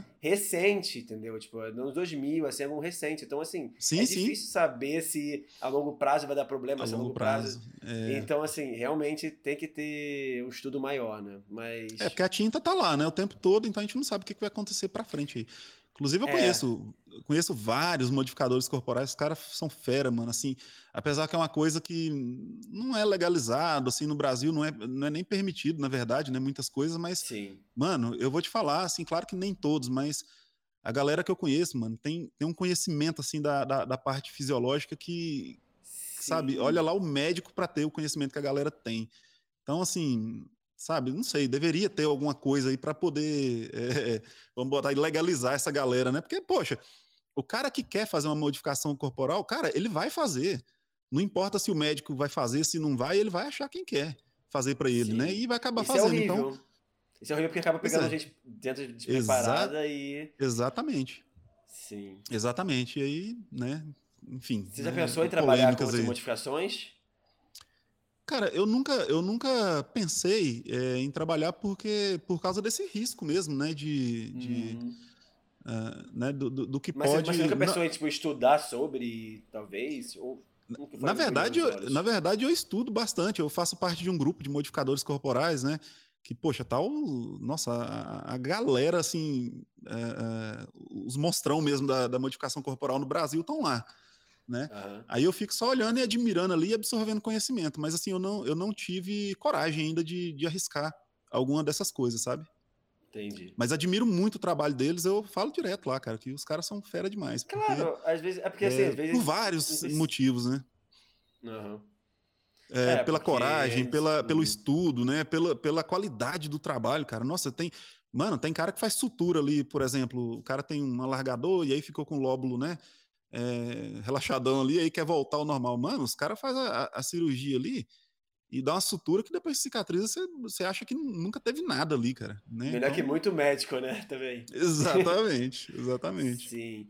É, mas é muito legal isso, é muito legal porque, cara, para você. E é muito legal ter associação. Assim, agora tem a associação dos PIAs, o. Tem várias, tem algumas associações, mas a PPBR agora que tem, que é a Associação dos Piercers Profissionais do uhum. Brasil, que, pô, eles fazem cursos de primeiros socorros, fazem cursos pra caramba. Massa. Isso seria legal também, por exemplo, é. para essas modificações, para também ter uhum. pessoas mais capacitadas para fazer, né? É, na verdade, eu acho que o que falta mesmo uh, ah, para, assim, não tem muita autoridade para falar isso, mas eu acho assim que claro. o que falta mesmo para modificação é, deve ser, é, era alguma coisa para regulamentar mesmo no sentido de ter alguma sei lá, algum teste para a pessoa fazer, se ela para ver se ela tem a capacidade de, de, de, fazer aquilo que ela faz e legalizar, sim, cara. Sim. Porque, é igual eu te falei, a pessoa por exemplo, que quer, sei lá, quer bifurcar a língua, ela vai bifurcar. E o pior de tudo, tem gente que faz com fio dental, né? E vai apertando ali aquele troço ali, vai sofrer meses ali, né? Sendo que podia ir lá rapidão, o cara fazia com bisturi, né? O bisturi é eletrônico lá, que já cauteriza, já. Nossa, é. Sim. Né? É maravilhoso, é, sim. Você falando aí da, da, da, associação, eu tô colado com a galera da PPL, da Pro Piercing League, né? Que é liderada ali pelo Snoop. E, ah, cara, sim, assim, eu tô sempre fazendo é, cursos, né? Com eles aí. Todo ano eu participo, né? Da, das classes que tem. E assim, poxa, a gente tem sempre alguma coisa para aprender e o pessoal é muito profissional. O Snoop, cara, é um, é um monstro, né? Ah, o Snoop é, é eu acho que no Brasil mesmo, assim, da atualidade, eu acho que não, assim, são poucas as pessoas que fizeram tanto pelo piercing igual o Snoop faz, né, cara? Claro, tem outros que estão colados ali também que fizeram, mas sim, é, sim. O, o, Snoop é uma pessoa fora de série, cara. São poucos, né? Tem André Fernandes, uhum. tem outras pessoas assim que Sim, sim, sim. É. Uhum. E... é... Não, mas voltando. Pode falar. Quer falar uma coisa? Não, não, não. Então, mas perguntando, voltando sobre você mesmo, o foco. É... Quais são os seus planos para o futuro? Assim, beleza, você tem o canal, você, tem, você, tem, você pensa em expandir o, o estúdio, você pensa você faz guest, como é que assim, como é que como é o seu já plano fi, de carreira já, assim para frente? Já, já fiz ah. guest. O plano de carreira para o futuro É... Você não tem, vai indo. Tipo, não, tem, tem. Inclu inclusive, é, antes da pandemia, a gente estava pensando em mudar para Curitiba, né? Para abrir um estúdio hum. maior lá. Inclusive, tem um ex-aluno meu, que o cara tá voando baixo, é o Luciano Poleto. É, ele tá, cara, ele tá muito fera no realismo e tudo. Ele ia trabalhar com a gente lá. Tem um outro ex-aluno meu, né, o Arruda, que é de Tupã, São Paulo, que ia também, assim, tava interessado em ir. E aí veio a pandemia, cara, e, e mandou tudo para baixo. Aí, aí eu fiquei, assim, um pouco com medo, porque aonde eu tô é meu. Então, assim, é, aconteça o que aconteceu, eu tenho garantido aqui, né? Porque, tipo assim, pensa comigo, você vai e monta um estúdio que não é barato, cara. Para você montar um estúdio em Curitiba, para chamar atenção, poxa, você vai gastar ali, sei lá, uns 300 conto brincando, né? E. Uhum. Mais aluguel, mais tudo. Aí, de repente, vem o governo e fala: tem que fechar, igual aconteceu comigo aqui. Eu fiquei é, mais de três meses fechado, não podia abrir, né? É, enfim, pensa você num, num, lugar que você investiu muito dinheiro, aí o governo fala, você tem que fechar, né? E realmente tem um motivo por trás disso e tal. Claro, claro. Só, só que, tipo assim, o aluguel continuou correndo, as contas continuam correndo, então Aí eu fiquei um pouco né, receoso com isso. Com isso. Uh, mas agora, é, talvez para o ano que vem já, a gente ainda continua pensando em mudar para uma cidade maior, né? E surgiu uma oportunidade de talvez ir para Balneário Camboriú. Então, assim, a gente está estudando ainda, né? Que é um lugar uhum. bem bacana. E estão estudando ainda. Curitiba ainda também não saiu, é, é, assim, de, de não está fora de cogitação. Cara, é porque Curitiba, assim, eu conheço várias pessoas de Curitiba e o pessoal fala muito bem da cidade, sabe? Ah, e tá. Sim. Assim, é uma, é, uma, é uma cidade grande, mas é uma cidade, vamos dizer assim, é, relativamente tranquila, né? Que tem uma qualidade de vida muito boa, apesar que faz frio pra caramba lá numa, numa determinada época, né? A galera reclama, A única coisa que a galera reclama lá é isso mesmo, é a questão do frio. Então, assim, mais Sim. qualidade de vida mesmo, né? É, Balneário Camboriú eu tive lá recentemente, então pelo mesmo motivo eu é, gostei ah. muito de lá. Então, assim, tá, tamo aí, né? nos ah, planos aí, mas eu acho que vai dar certo. Ah, que legal, cara. É, espero que dê tudo certo, né? Porque pra, uhum. tudo para crescer mais, né? Pra, você, aí você talvez consiga fazer mais cursos presenciais, né? Porque vão ter mais pessoas é, lá. Exatamente. É, inclusive Curitiba é uma cidade que ia proporcionar isso, né? Porque tem, nossa, é uma cidade muito grande e tem muita cidade ali em volta também pertinho, né? Uh, então é, é, era uma cidade que, que iria me proporcionar isso. Seria legal. bem legal também. Uh, assim, como o meu foco é na galera que está começando, né? É, cara, o que, eu, o que eu tenho a dizer para a galera que está começando é o seguinte: é, se gosta, cara, se joga. Agora, tem que tem que, tem que ter um, um, um pouco de, de, uh, de, de, de, bom senso para ver se a pessoa realmente gosta mesmo ou está empolgado com, com o negócio, tatuagem, piercing. É, eu costumo falar que é mais ou menos igual violão. A galera vê, tem gente que vê, eu mesmo, eu sou um exemplo clássico disso. Vi o cara tocando violão, achei muito massa aquele negócio. Cara, vou aprender a tocar violão. Aí compra o violão, aí você treina ali uma semana, duas semanas, logo desiste, o violão fica guardado lá no, no guarda-roupa e nunca mais você olha para ele. Né? Uhum. Tatuagem, é, no, no, hoje em dia, cara, eu não considero que, que dá para levar como um bico. Mesmo que a pessoa for trabalhar em casa, que, que a vigilância não gosta disso, mas mesmo que for trabalhar em casa, cara, tem que levar a sério, tem que estudar, se preocupar principalmente com biossegurança. A, a galera que começa é, tem aquele negócio, ah, vou, já começa querendo começar pelo realismo, não sei o que lá e tal. Não. Começa, entenda o seu equipamento, entenda de biossegurança, é, comece pelos trabalhos mais simples. Afinal de contas, no dia a dia, o, o, a procura é por trabalho mais simples, né? É escritinha, é símbolozinho e tudo. E não pense que isso é muito fácil, não. É, é um trabalho é, de precisão, porque, poxa, se você erra sei lá, um fechamento de costas, algum lugarzinho ali você disfarça. Agora, se você faz um coraçãozinho, só o, o contorno ali, você erra, não tem onde disfarçar, né? Então, o, o, bom profissional que consegue uma qualidade técnica nesse tipo de trabalho, cara, tem público garantido. Né? Mas o, a, o resumo é esse mesmo: se gosta, se tem vontade de aprender, se joga, né? É, eu vendo curso de tatuagem, de piercing, mas é, a, a coisa mais rara que tem é eu oferecer o meu curso. Né? A pessoa hoje tem vários cursos aí, tenha, é, é, saiba analisar, né? É, muitas vezes nem precisa fazer curso, mas o que, que o curso te proporciona? Proporciona uma, uma curva de aprendizado, né? Mais, mais acentuada ali, você consegue aprender mais rápido, você não, não vai ter que errar o tanto que eu errei, o tanto que o outro profissional errou, para poder é, achar o caminho ali, né? Então, é, tem essa questão aí. Sim, estudar sempre, né? Porque estudar você sempre, falou também em relação ao PI, assim, tipo, sempre muda coisa, sempre tem novas tecnologias. Sempre muda. Novas, novas técnicas, novas, novas tecnologias uhum. que podem. As canetas, né? É. Tipo, as pens hoje em dia, tipo, as máquinas Nossa, de cara, hoje em dia. Cara, fantástico. A gente pode até falar sobre isso se você quiser. Uhum. É, é, então, atualmente eu curso biomedicina, né? Então, assim, por, o, o ah, você, me você tá levou... Tá fazendo, você tá fazendo faço, curso? Cara. Que legal! Eu, eu, e minha esposa, a gente faz uhum. biomedicina. Inclusive, a gente tá de férias e vai começar de novo aí o próximo período, né? Pancada, uhum. só matéria pancada, mas muito gostoso de fazer. Uhum. O piercing me levou a fazer biomedicina, né? Uh, bom, no, no, atual estágio da vida que eu tô, eu não, não tenho nem como eu fazer medicina. É, é muito caro, é, é, integral, é, sabe, é uma série de coisas que para mim não, não dava certo. E aí a gente conheceu o curso de biomedicina, né? Pesquisou ali assim, falou, cara, esse aí dá pra gente. Por quê? Porque depois eu posso me especializar em biossegurança, uma, uma série de coisas aí que agrega muito na profissão. Né? Eu, eu posso depois, sei lá, ensinar biossegurança para as pessoas e, e emitir um certificado assim que por um profissional da área, né? Que vai, vai agregar. Claro. Enfim, tem várias coisas. Fora o conhecimento que a gente adquire durante o curso, que a gente aplica no dia a dia da profissão. Eu mesmo já, nossa, muita coisa é, é, que eu aprendi sobre fisiologia da pele, processos inflamatórios, processos infecciosos, né? Uh, agora, nessa, nesse período, a gente vai estudar sobre patologia clínica. Então, assim, tem muita coisa que agrega. Uh, hoje é, é, é, incrível, mas tem profissional que não sabe diferenciar uma inflamação de uma infecção. O que, que acontece?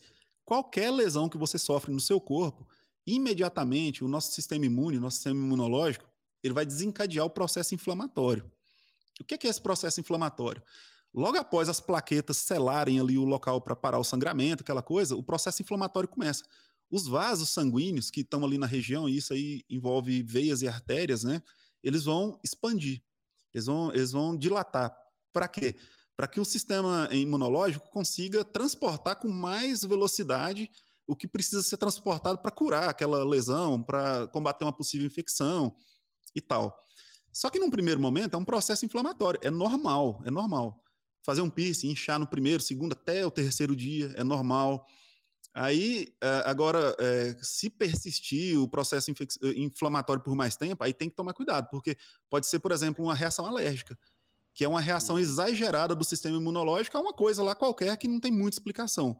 Né? Aí sim, tem. Agora, por exemplo, se o cara faz um piercing hoje e já coloca uma compressa gelada em cima para tirar o inchaço, talvez não é uma, uma boa ideia. Por quê? Porque você vai é, é, constringir os vasos novamente, né? E vai ficar mais lento ali o processo. Então, é, sabe, é esse tipo de conhecimento que vai fazendo diferença no dia a dia. Ah, a pessoa vai e fala, nossa, é, é, tá inflamada, aí o negócio tem pus.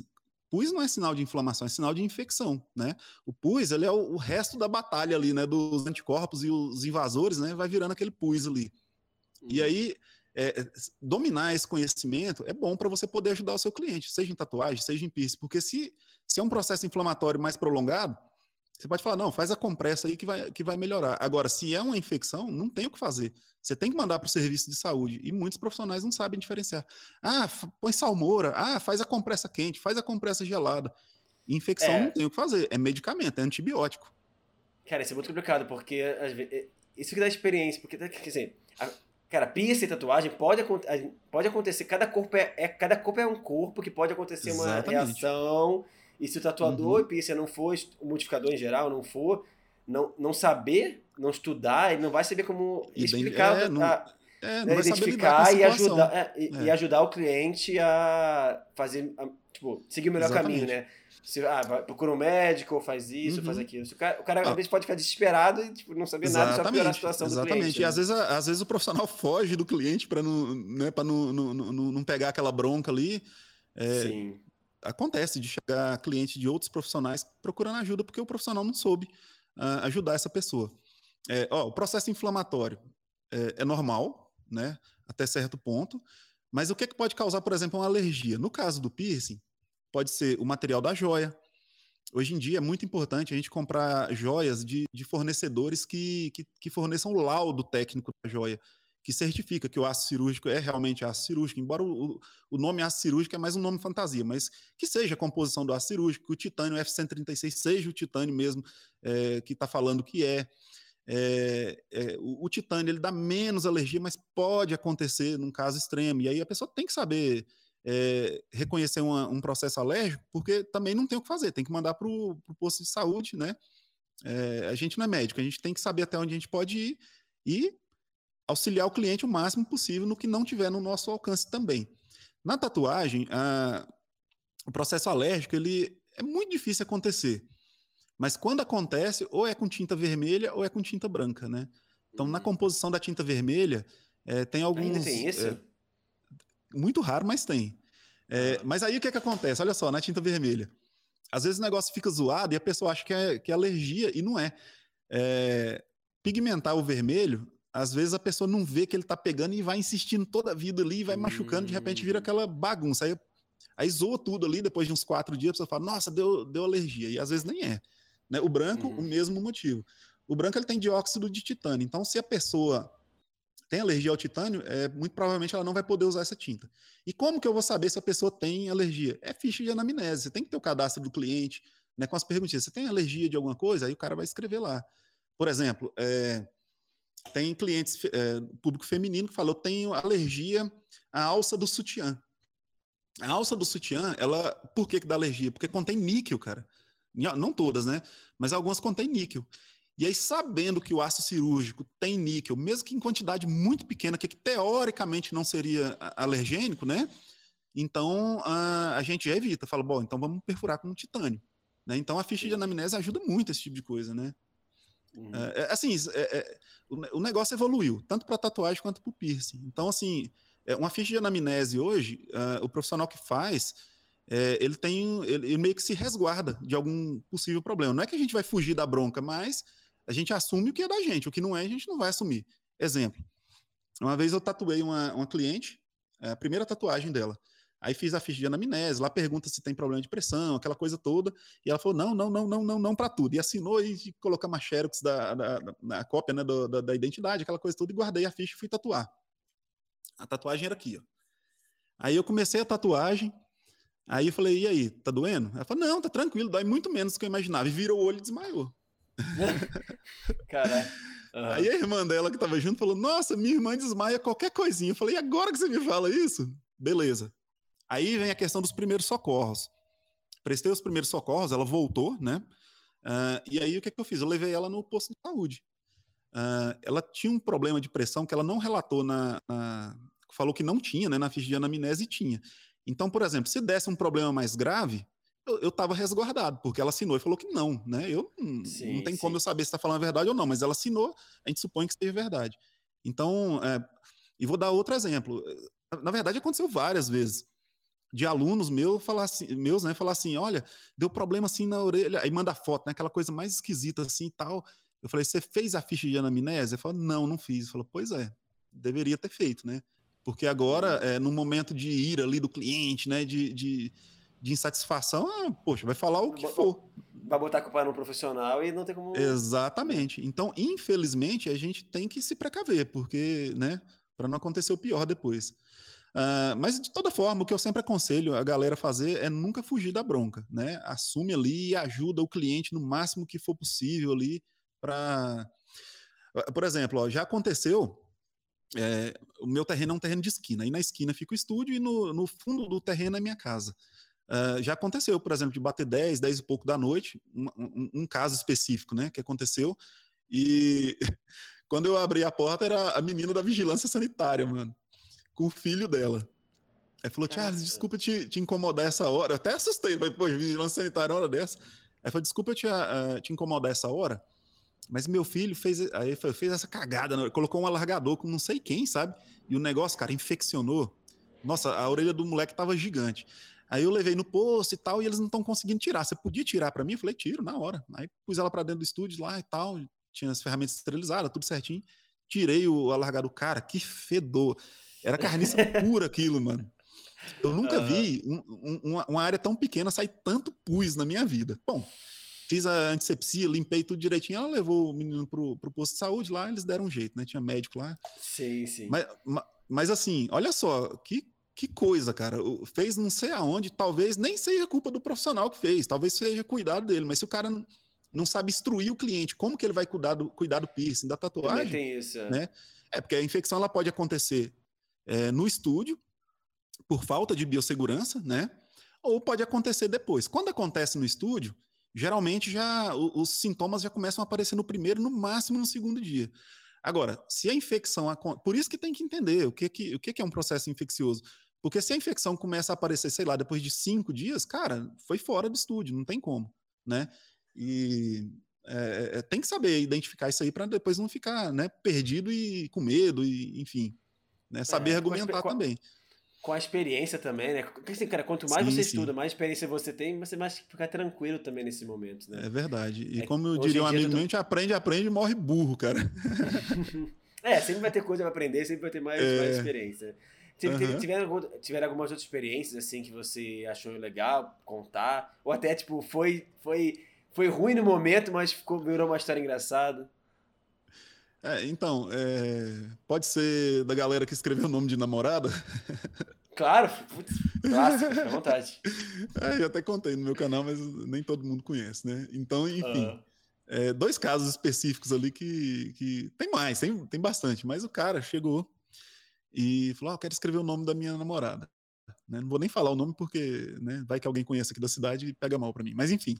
Uhum, eu falei, mano, você vai escrever o nome da namorada? Cara, é, você não quer pensar o melhor, um pouco melhor sobre. Não, não, porque eu amo ela, que ela tá grávida, a gente vai se casar. Eu falei, não, mano, eu só tô falando, eu faço, não tem problema não. Uhum. Peguei e mandei, cara. Ou oh, grandão assim, ó. O antebraço inteirinho assim. Pá, fizemos. Cara, aí é, depois eu fiquei sabendo, depois de, de alguns dias, né? Ele chegou lá, cara, e a mulher terminou com ele na hora. Me parece que eles não estavam muito bem, sabe? A relação não ia muito bem. E aí ah. eu acho que ele ah. fez essa tatu na esperança de reverter a situação. Cara, a mulher não quis nem olhar na cara dele. Ele ficou Caraca. tão grilado, mas tão grilado. Sabe esses muros de, de cimento? Aqui a gente chama de chapisco, tipo concreto, as pontinhas de concreto. Mano, ele foi no muro de concreto e passou assim o braço, cara. Passou o braço, passou. E aí depois ele veio, cara, depois de alguns dias. Mano, tava esquisito o negócio. Aí, não, porque eu uhum. quero cobrir e tal, não sei como é que eu falei, mano, tem que esperar cicatrizar agora direitinho pra gente ver o que, que dá pra fazer. Agora você fez isso aí, né? Vai demorar bem mais. Beleza, passou algum, alguns dias, cicatrizou, alguns meses, na verdade, cicatrizou. Aí ele veio para eu avaliar de novo se dava para cobrir. Cara, não falhou nada, nada, nada, nada. Arrebentou o braço, mas a tatuagem ficou lá do mesmo jeito. Então, Caralho. Então, né? Mas o que você fez? Não, não fiz nada. Eu falei, cara, não tem como cobrir isso aí, não. o cara. Ou o cara mete um pretão, né? Mete tipo um bloco. É, o ah. blackout, né? E depois eu não sei o que, que, ele, que, que, que ele aprontou, não. Eu encaminhei Caralho. ele para um amigo meu, na verdade, que o Yanomani, né? Que ele trabalha muito com cobertura. Não sei se ele chegou aí lá. Outro caso foi um. Eita, cara, esse eu vou, eu vou ter que falar o nome. Não, vou mudar o nome. Eu vou mudar o nome. nome. Vamos é, falar que é. Vamos falar que é Carlos e Carla, né? Tá bom, tá bom. O cara falou assim: cara, queria tatuar o, o nome da minha namorada aqui. Aí eu falei, é, cara. É, mano, assim, ó, não tem nada a ver com sua vida, mas assim, assim, essa. Não, não, eu, é a mesma história. Eu amo, não sei como é que é, a gente vai casar. Eu falei, não, beleza, tô só falando. Aí, porque eu chamo Carlos, ela chama Carla, aí eu vou tatuar o nome dela e ela vai tatuar o meu, já vou até. Aí ele deixou metade da tatu adiantado, né? Que ela não tava junto com ele. Ah, tá. Aí mandei o Carla lá, né? É outro nome, mas eu vou falar Carla. Mandei o Carla no, no braço dele. E, cara, Ó, sem brincadeira, isso já faz no mínimo oito anos, né? Ele deixou a metade da tatu da menina paga. Até hoje ela não veio fazer, não, cara. Então. e eu já vi ele na rua com, né, com o nome dela lá até hoje, né? Não sai, então, enfim, não cobriu Caraca. também, não. Mas, eh, mas eu sei que eles não estão juntos, então hum, tem que é, pensar muito. Foi? Sim. E pior, e pior que as pessoas fazem nome, ah, fazem nome de namorado, de namorado, não fazem coisa pequena, Faz. né? Não Exatamente, faz, tipo, cara. uma coisa pequena que dá pra cobrir. Faz um negócio gigante. É. Esse negócio no seu braço é o quê? Esse... Aqui é um. Esse, é, esse aqui é uma tatu que um amigo meu fez, o, André Chibas. O cara é especialista em lettering, mano. Depois, ah, quem quiser seguir no, no Instagram é André Chibas, tá lá. É, ele tem um estilo lá que ele desenvolveu. É, tá escrito Adonai, é um dos nomes de Deus ah, em hebraico. Adonai. Ah, é. sim. Uhum. Então. Ah, legal. É, nossa, ah, menos pior, é pelo menos é algo, é algo tipo, não, fiquei com medo que você tá falando tanto, depois você não, tem. Mas eu, não, mas eu não escapo, não. Eu não escapo dessa, não. Eu tenho o nome da minha esposa, não vai dar pra ver, mas eu tenho aqui no dedo claro. e tenho na perna. Tem, ah. tem o nome dela em dois lugares. Se, se terminar, tô lascado, né, velho? Ah, mas pelo menos é pequenininho, vai. né? Dá pra cobrir. Dá... É, mas na perna é um pouco grande. É assim, mais ou menos um tamanho assim. Ah, mas é pra cobrir. Mas, mas, assim, eu fico muito tranquilo. Assim, eu acho que, sei lá, pô, 19 anos de casado, mais um namoro, noivado e tal. É, é a gente até fala, cara, nem compensa, nem compensa largar para falar a verdade, né? Uhum. É, se não acontecer uma merda muito grande, assim, vai. É, exatamente, né? Então Sim. a gente vamos fazendo cara, a nossa parte e torcer para que corra tudo bem, né? Uhum. Você, viu, ah, você viu a história do Cauê Moura, é um youtuber? Você conhece o Cauê Moura? Sim, sim. Uhum. Então, ele, ele, ele, ele foi casado com uma outra tatuadora, Dani Suave. Ah, eu lembro da época. Eu, eu, eu, fiz até um curso com ela em São Paulo, muito uhum. foda. E isso aqui, ele tatuou a aliança. Aliança, tipo, ele, ele, tinha uma, ele tatuou como se fosse uma aliança do casamento deles. E eles terminaram, uhum. né? Então, aí ele tá, ele, tá, ele tá junto com outra menina já tem cinco anos, mas assim, não tem nome nem nada, mas assim, ele, a, a, a, a noiva dele, a mulher dele agora, sabe que aquela aliança era para outra outra, é, outra e tipo namorada. assim, é, é, o caso dele é uma aliança, mas, por exemplo, o cara faz um, é, escreve o nome da ex, né? Aí arruma outra parceira e tal. Cara, se ela não soube que tinha aquele nome e ele cobriu antes da, de, da pessoa ver, beleza. E ele nunca contar, beleza. Mas se a pessoa viu e cobriu, cara, tá lá, debaixo lá. É. é. Todo, é, é, pode ser invisível, mas a pessoa sabe, né? Continua aquela mágoa, aquele negócio. É complicado, Sim. é complicado. Cara, é, Agora assim, ó, eu tenho uma. Uhum, pode falar. Pode falar. Eu tenho, uma, eu tenho uma amiga da família que o marido é Augusto e o, e o filho é Augusto. Então, se ela tatuasse Augusto, pelo menos se separasse, ah. o filho vai ser ah. Augusto, aí vai ser mais tranquilo. Mas só. Mas ela, ela, ela, chegou a tatuar, ela chegou, ela chegou a tatuar os três Ais, porque é, é, a, mãe dela é, a mãe dela é Augusta, o marido, dela, é, o marido dela é Augusto e o filho dela é Augusto. Ela chegou a tatuar os três Ais, mas enfim, é só que nesse caso uhum. seria mais tranquilo porque é o pai ah, e o filho, né? É. Exatamente. É, esse cara que ralou o braço todo no muro lá, na época eu dei a sugestão pra ele, mano, arruma uma cachorra, coloca o nome dela, que, que ele tatuou o apelido da, da namorada, na verdade, né? Falei, arruma uma cachorra, coloca o nome dela igual tá no seu braço aí, fala que tatuou em homenagem à cachorra, pronto, tá resolvido o problema. Sim, mais fácil, né? É. Também tem essa. É, agora, assim, ó, tem coisa que eu não tatuo, não. Teve uma vez uma menina, ainda mais que ela era menor de idade, ela tinha 17, o pai, a mãe assinava, mas, cara, eu, eu não quis ter a minha imagem é, ligada a isso, né? Pode ser, sei lá, é, bobeira minha, não sei, mas cada um tem um, né, tem um proceder. Uh, ela que chegou querendo tatuar o nome é, de um cantor sertanejo aí, igual tava na capa Ai, do CD. Nossa. Eu falei, uhum. eu falei, eu falei pra ela, mano, cara, não faz isso não. É, porque não sei o que, que, que é, é, quase igual o negócio da Maré. Eu amo esse cantor, não sei o que, que eu tenho todos os discos dele. Na época acho que tinha um só. Só tinha lançado um. Eu falei, ó, deixa eu te falar uma coisa pra você. Eu não vou poder fazer isso pra você. Ela falou, não, mas meu pai assina, minha mãe. Eu falei, ó, eu não vou poder fazer isso pra você. Mas daqui um tempo você vai lembrar de mim, porque você vai achar quem faz isso aí, você pode ter certeza. Mas daqui um tempo, ó, ninguém mais vai lembrar quem é esse cara, e de fato mesmo, o cara foi apagado da mídia, ninguém lembra quem é ele mais. E você vai, vai lembrar de mim, né? Se você tiver eh, seguido o meu conselho e não fazer, você vai falar, cara, o Charles me deu o melhor conselho da minha vida. Agora, se você tiver feito, você vai lembrar e vai, vai lembrar que eu te avisei. Não ah. fiz, cara. Não fiz. Né? Mas você, você é, faz, já... tem outros trabalhos que você não faz também?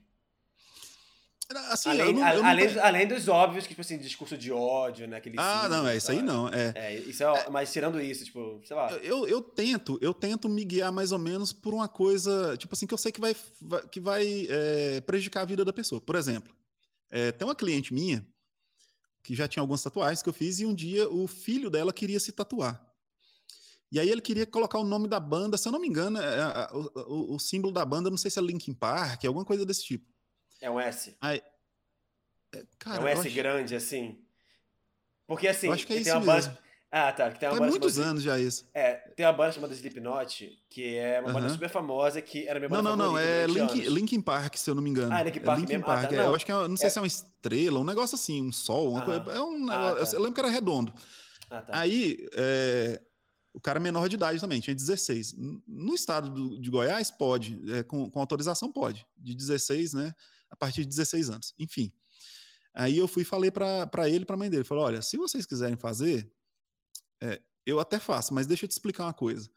O negócio funciona assim, assim, assado. Você, você é um cara, você, você, é novo, sei lá, daqui a cinco, seis anos, talvez você nem goste mais dessa banda e queria fazer no braço ainda. E, né, e vai estar com esse negócio perto da vida, cara. É né, um negócio difícil de, de cobrir. Aí, assim, ele ficou um pouco contrariado e tal, e, e não fez, acabou não fazendo. A mãe dele conversou com ele. A mãe dele era dona de um supermercado aqui na região. Aí um dia eu tava fazendo compra no supermercado, aí ela veio e falou: Charles e tal, nossa, foi muito bom você é, ter conversado com, com meu filho aquele dia lá comigo e tal. A gente não fez a tatuagem e agora há pouco tempo ele me falou: mãe, eu nem gosto daquela banda, mas se eu tivesse feito, eu tava ferrado.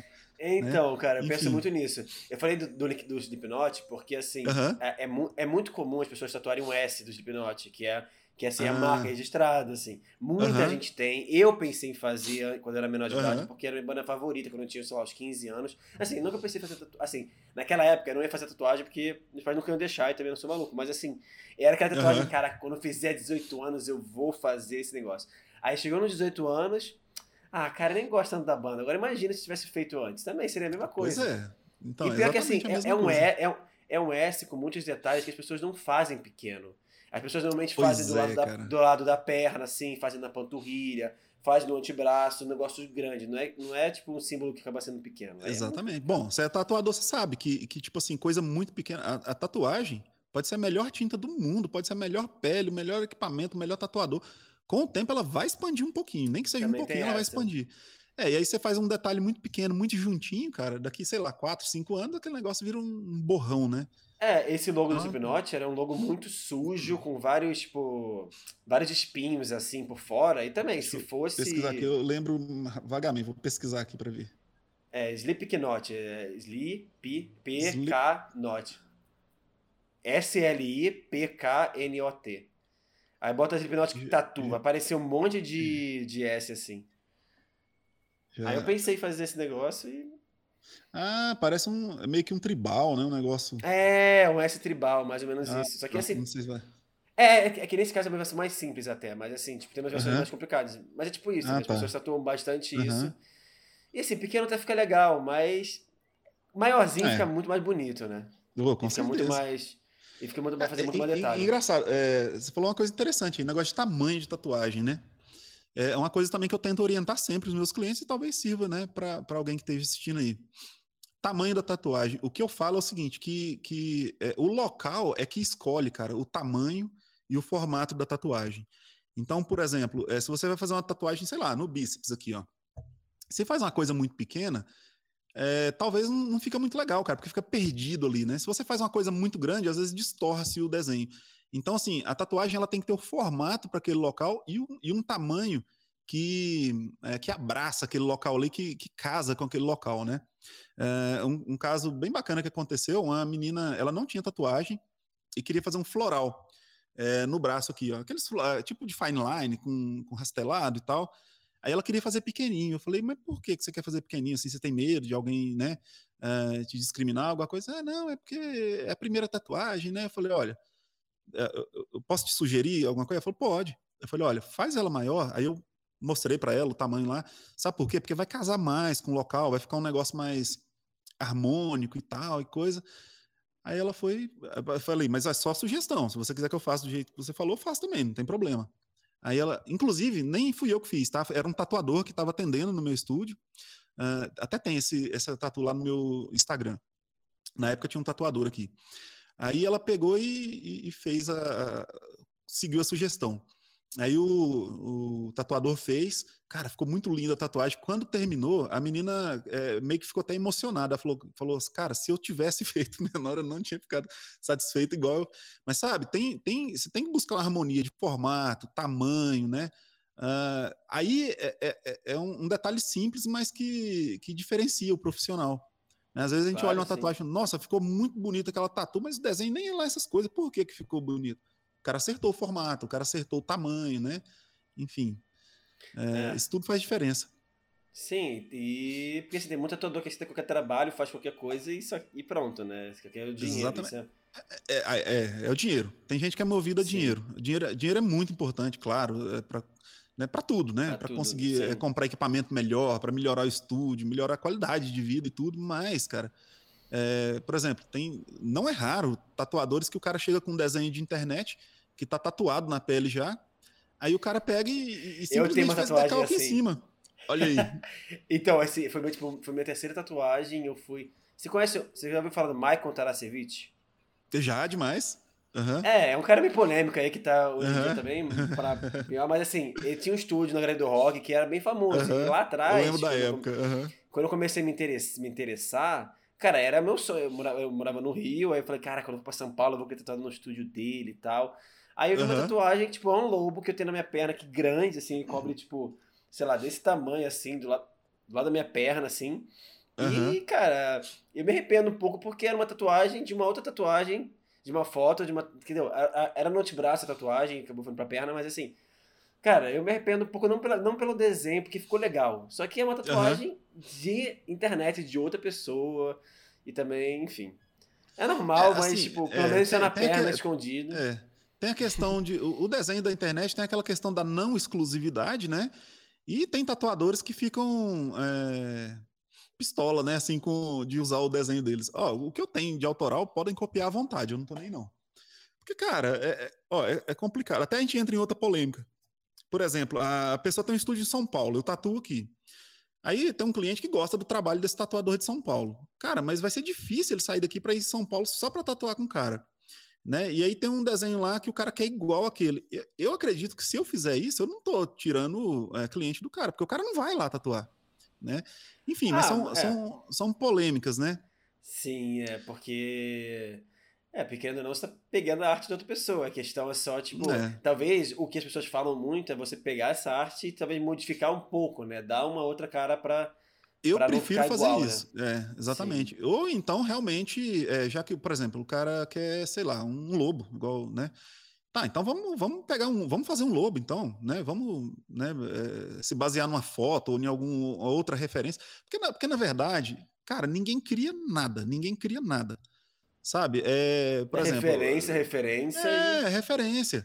Né? O cara, por exemplo, vou fazer um, um leão com as flores, aquela coisa toda que estava na moda aí. Eu, aquilo não vai sair da minha cabeça do nada. Eu vou pegar uma referência, vou transformar aquela referência real no estilo que eu quero, né? mas, mas partiu de alguma coisa. E é mérito do artista. Que, que conseguiu fazer essa, essa leitura, né? essa releitura e, e ficar um negócio bacana. Mas de verdade, mesmo original, original, 100% original, não, não, não tem assim para sair, é, para sair do nada. Você falando aí do, da pessoa tatuar um, um desenho de internet, né? Virou até meme isso aí. É, tava rolando na, na, internet aí. O cara tinha um, um, samurai tatuado no peito, aí o cara quis, o outro cara quis tatuar ele no braço. Aí o tatuador pegou a imagem do samurai, aí fez o decalque, bateu e tatuou. Aí ficou um negócio estranho no, no, no braço do cara. Quando foi ver, cara, era um mamilo do, do cara, o cara não tirou o mamilo do desenho. Mano, tatuou um mamilo no, no, braço também. do cara. É, Você viu, né? Cara, uh -huh, isso é muito feio, mano. Muito feio. Nossa. Mas, é, a pessoa é. não, não, parou pra estudar o desenho, olhar, né? não, ele, também, ele também até, o, até o cara que é tatuado, o cara não olhou, tipo, pra tatuagem dele, pra ver o decalque, caramba, poxa, que isso, né? Geralmente, né? quando acontece esse tipo de coisa, o cara vai atrás de preço, né? É, é porque, sim. por exemplo, vamos, vamos botar aí, chegar num, num, num, tatuador famoso aí que vai fazer um desenho foda no cara, que vai ficar muito da hora. O cara vai cobrar 3, 4, 5 mil, bom, até muito mais do que isso. Aí você chega lá no, no cara lá que topa qualquer parada e vai fazer por 80 conto, né? Quando muito, hein? 50 conto e manda ver. O cara não, o cara não tá interessado em redesenhar ou pelo menos consertar a, a, a perspectiva do desenho, é, sabe?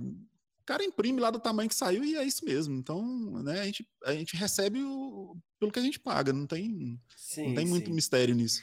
Você tem algum estilo favorito que você tatua? Você tem é bem aberto? Tem algum que você mais gosta? É, você eu, eu gosto muito, em algum? Eu gosto muito de preto e cinza. Eu já fiz bastante preto e cinza. Inclusive no meu Instagram tem, né, uh, alguns trabalhos lá. Mas assim, é, como eu fui um, um, a vida inteira um tatuador é, meio que de cidade pequena, assim, onde a galera é mais, a gente falou no começo, tradicional. Então acabou, cara, que o meu negócio é tatuagem comercial, né? É, é tanto que o, os pretos e cinzas que eu, que eu já fiz hoje, fiz vários, a, a grande maioria, ou eu cobrei só o material, ou eu até fiz a tatu de graça, que era um, um trampo que eu olhava e falava, cara, eu quero tatuar isso aqui. Só que se eu for esperar o cliente desse, dessa arte aparecer, vai demorar ou nem vai aparecer. Então, eu escolhi uma arte, pegava um cliente meu mais antigo aí que, que merecia, né, esse presente, chamava e fazia. Né? Ah, legal. Então, uhum. Eh, eu gosto muito de preto cinza. É, eu, eu gosto, cara, da pegada do realismo. Mas, uhum. assim, eu não, não, sou especialista. Inclusive, ó, é, eu treino, até hoje eu treino de pele artificial. Isso aqui é um retrato legal. da minha esposa. Um retrato da minha esposa que eu fiz na pele artificial. Né? Então. Ficou bem legal não é que eu não saiba fazer, eu sei fazer, né? Embora eu não seja especialista, mas né, é uma coisa que tem pouca saída, eu acabo ficando no campo do estudo mesmo, não, não, não jogo isso para frente, né? É, talvez você ir para Curitiba, para outros lugares, sim, sim, é, aí já também, né? Exatamente, tem mais público, né? Tem é, é porque o que, que acontece? Quando a pessoa começa a, a carreira de tatuador, no começo, é, a grande maioria dos iniciantes elas tão, tem que fazer de tudo né? É comercial, é tribal, é oriental, é aquela coisa, né? Os estilos mais, mais comuns, né? Aí, depois ele vai fazendo a clientela, de repente, ou ele vai trabalhar num estúdio que tem mais tatuadores, ou ele abre o próprio estúdio e começa a contratar um tatuador específico para tal coisa. Aí ele começa a, a, a, fechar o leque e fala: não, vou fazer só realismo, não, vou fazer só oriental, né? Aí tem que ter uma cidade, tem que ser uma cidade grande, com muito fluxo, né? Mais tatuadores para suprir as outras demandas também, porque vai aparecer é, é, é público para outros estilos, né? Mas a, o caminho natural é esse: começar fazendo de tudo e depois seguir um estilo, né? Específico lá que a pessoa gosta mais. Eu, eu se eu fosse seguir um estilo específico, eu, eu, eu ia para a área do preto cinza puxado por realismo ali. Eu gosto bastante. Ah, legal. É, cara, eu vi que você, eu vi recentemente que você completou 100 mil inscritos no canal, tá com plaquinha é, ali. Cara. Porra, é meu sonho, cara, desde sempre, assim, porque eu tenho um canal no YouTube, eu tinha um canal no YouTube desde. Cara, muito legal. Eu tenho um canal no YouTube, tipo, desde. 2000, eu, esse canal que eu tenho agora, ele é de 2020. Mas eu começo a produzir, comecei a produzir conteúdo na internet desde 2012, assim. Mais uhum, 10 caramba, anos, assim. Massa, muito É, mas eu, eu, sempre parei, voltei, parei. Cara, sempre meus. Como é que é, tipo. Como é que é a sensação tipo, de você estar, tá, sei lá, oito anos aí na, tendo canal. Oito anos? É, é. Seis, seis, oito anos, assim, tendo canal e. Uhum. E, pô, conseguiu 100 mil, cara. E é interessante como é que você tem 100 mil inscritos no YouTube e tem 8 mil seguidores no Instagram. Isso é muito interessante também, né? A diferença. Aham. Uhum.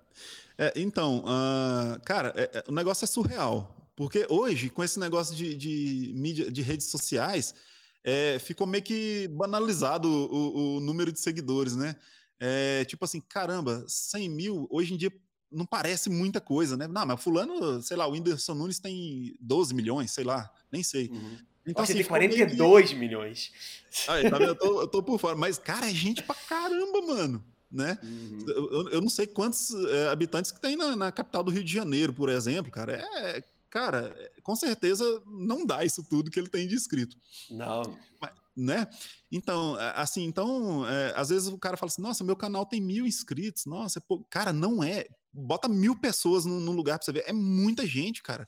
Se tiver engajamento, se tiver todo mundo engajado ali participando, é gente pra cacete, mano, é muita coisa. Uh, então, é, é, é, surreal, cara, porque é, esse negócio da placa do, do YouTube. Porque quando eu comecei o canal, eu comecei sem pretensão, eu queria só compartilhar com a galera mesmo o, o conhecimento que eu tenho. E aí eu pensava, cara, 100 mil inscritos, mano, é, é, coisa pra caramba, eu acho que eu nunca vou chegar. E de repente chegou, cara. É tanto que, assim, é, sem falsa modéstia, nem, nem, assim, de verdade mesmo, é, até hoje não caiu direito a ficha, que eu tenho uma placa de 100 mil inscritos, mano. Sabe? É.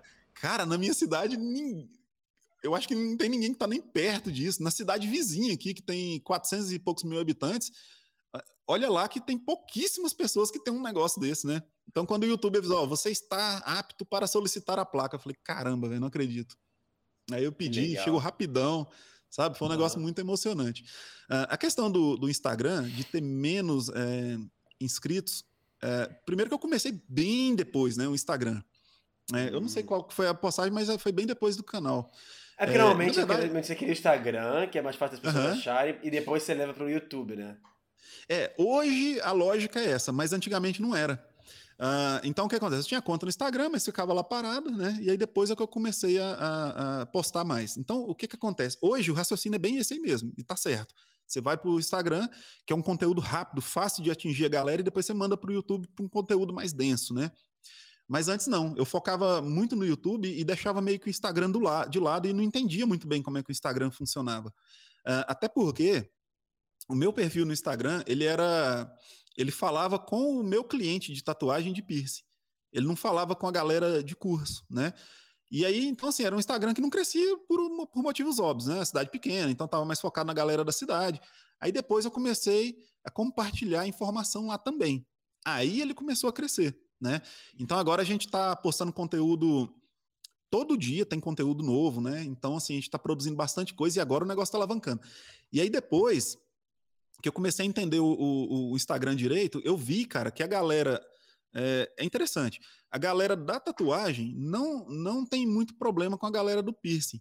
Mas a galera do, do piercing, assim, muitas vezes, sabe, não, não quer misturar muito. Eu não sei se é porque.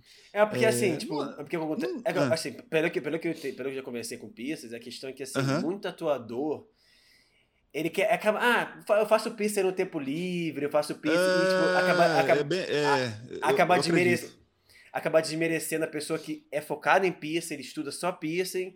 E, tipo, pô, o cara tatuador, o cara foca no tatuagem, pô. Você vai atrapalhar meu trabalho, vai, pegar, vai roubar meu cliente, enquanto, tipo, eu tô me esforçando pra ser piercing, entendeu?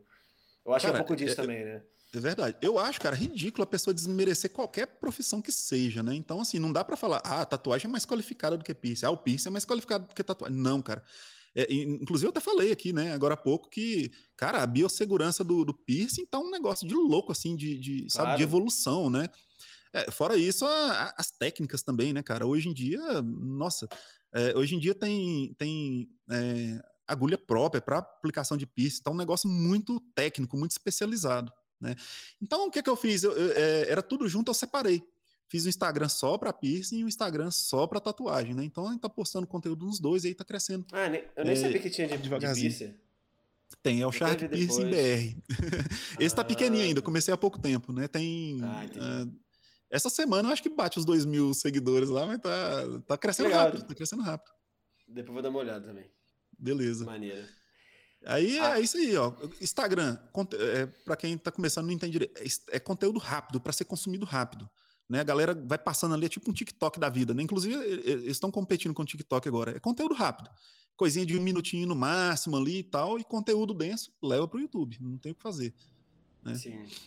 É, por exemplo, o que eu vou fazer é pegar esse podcast, botar no YouTube e no Spotify, pegar cortes uhum. dele, parte de melhores momentos, e botar no, no no Instagram, né? Que são partes mais, Exatamente. mais dinâmicas. Ah, inclusive, eu cheguei a fazer algumas lives no, no Instagram e eu não faço mais live no Instagram. É, eu tô, eu tô me, me, me organizando para conseguir transmitir simultaneamente para YouTube e Instagram. Mas só no Instagram ex exclusivo lá eu não faço mais. Sabe por quê? Como o Instagram é um negócio de conteúdo rápido, consumo rápido, uh, a pessoa às vezes tem. Você faz a live ali no YouTube, por exemplo, né? jogou no YouTube a live. Cara, daqui 3, 4, 5 anos tem gente assistindo aquela live que tá gravada lá. No Instagram, cara, nos primeiros é. dois, três dias, depois ninguém volta lá mais, cara. Sabe? Não, Fica desperdiçado, é. porque, né, porque, pô, você tá gastando seu tempo, você tá gastando o tempo do convidado para fornecer informação que, querendo ou não, vai ser relevante para alguém. Sim. Poxa, e fica lá parado, ninguém vê, né? Não tem graça. É, e, também tem a questão de, tipo assim, cara, a pessoa quer no celular, ela quer ficar vendo coisa. Ela parar no Instagram é. pra ver uma live parada. É diferente, porque quando a pessoa vai no é, YouTube, é, é, ela, certeza. assim, ela vê no computador, vê na televisão, ela tá mais. Uhum. Deixa ela rolando, vendo e vai mexer no celular, e vai é, fazer outras coisas. Agora no vai celular. Aquilo ali. É, no celular você vai botar aqui no Instagram, se bloquear a tela não dá pra ver. Se, Exatamente. É. Se assim, você vai, você vai ter que parar pra ver a live e ficar olhando pra live o tempo todo, porque você não consegue mexer. Se você sair de lá, você não vê mais a live. Exatamente. Então, assim, é, tem, tem algumas limitações, né? Em alguns pontos aí. Sim. Então... Ah, mas, por exemplo, tem um cara, tem um, um outro, uma página, é, Tattoo, Tattooed Face BR, que é focado muito em tatuagens faciais, mas ele também faz um estilo de live, assim, que nem eu faço, só que só no Instagram. E, só no Instagram, né? É, nesse caso é diferente, entendeu? Ele faz, ele, tipo, nem tem canal no YouTube. Ele, ele, ele ia começar a fazer, mas ele tá só no Instagram, fazendo live no Instagram. Aham. Uhum. É, mas é, é, o estilo dele, entendeu? É, é o princípio já do canal dele, entendeu? Então. Uhum.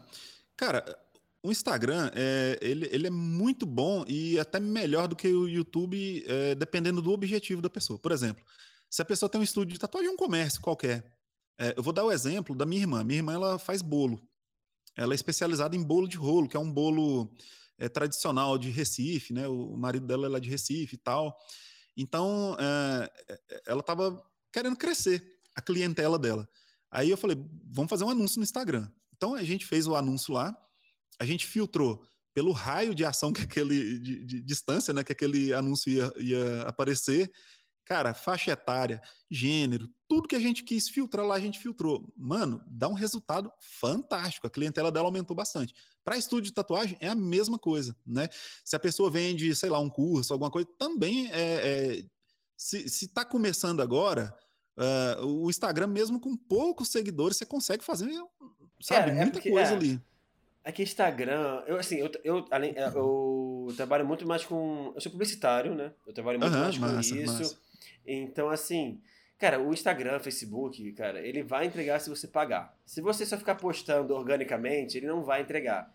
Então, a menos assim, que viralize YouTube, alguma coisa, né? É, a menos que viralize. O YouTube é outra pegada. O YouTube você consegue impulsionar. Eu já impulsionei alguns vídeos meus que ajudaram uhum. a crescer.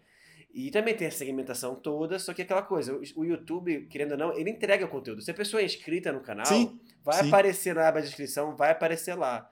É. E aí a pessoa acaba vendo. No, no Instagram, você pode estar tá seguindo a página e às vezes nem, nem viu a postagem, sabe? Exatamente. Diz que o Instagram entrega para no máximo, acho que organicamente uns 8%, né? Mais é, ou menos é da, muito... da, da sua, dos seus seguidores. Cara, o YouTube é bacana mesmo. Às vezes eu tô assistindo um, um vídeo lá e quando eu abro o feed do YouTube ali, cara, aparecem uns negócios que eu nem imaginava. Ou seja, o YouTube pega o canal e te mostra aquele canal que você não sabe que existe, né? No Instagram é muito difícil você ver uma coisa que sabe, que não foi impulsionada, que não foi turbinada, no caso, né? É, Ou mesmo. você vê coisas parecidas, mas você não vê muitas coisas daquele canal é. e tal. Por isso eu falei assim, eu acho que hoje em dia tem que uhum. trabalhar junto, cara. Assim, no seu tem caso, você até, conseguir, você até conseguir um bom no YouTube, mas com certeza, se uhum. você tivesse com o Instagram trabalhando junto, talvez teria crescido sim, os dois sim. bem. Com certeza, é que, com certeza. Tem que trabalhar uhum. junto, divulgar as coisas, né? Tanto que eu tô fazendo aqui a live, fazendo a gravação, uhum. o podcast pro YouTube, vou botar no Spotify, vou divulgar no Instagram e vai, tipo, tudo um trabalho junto. Exatamente, um, um vai complementando o outro, né? Sim. Uh, uma vantagem do, do Instagram é que mesmo que, que você vá colocar dinheiro lá, é, por enquanto, ainda vale a pena.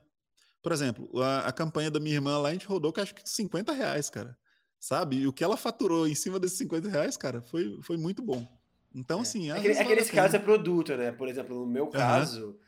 No meu caso, eu não vejo nenhum produto, meu é conteúdo, né? A produção de sim, conteúdo. Sim, uhum. Então, assim, boto 50 reais lá, eu não vou ter esse retorno. Assim, às vezes eu não vou ter esse retorno né, financeiro. É, esse retorno, talvez em like, talvez em seguidor, é, é mais complicado. É verdade.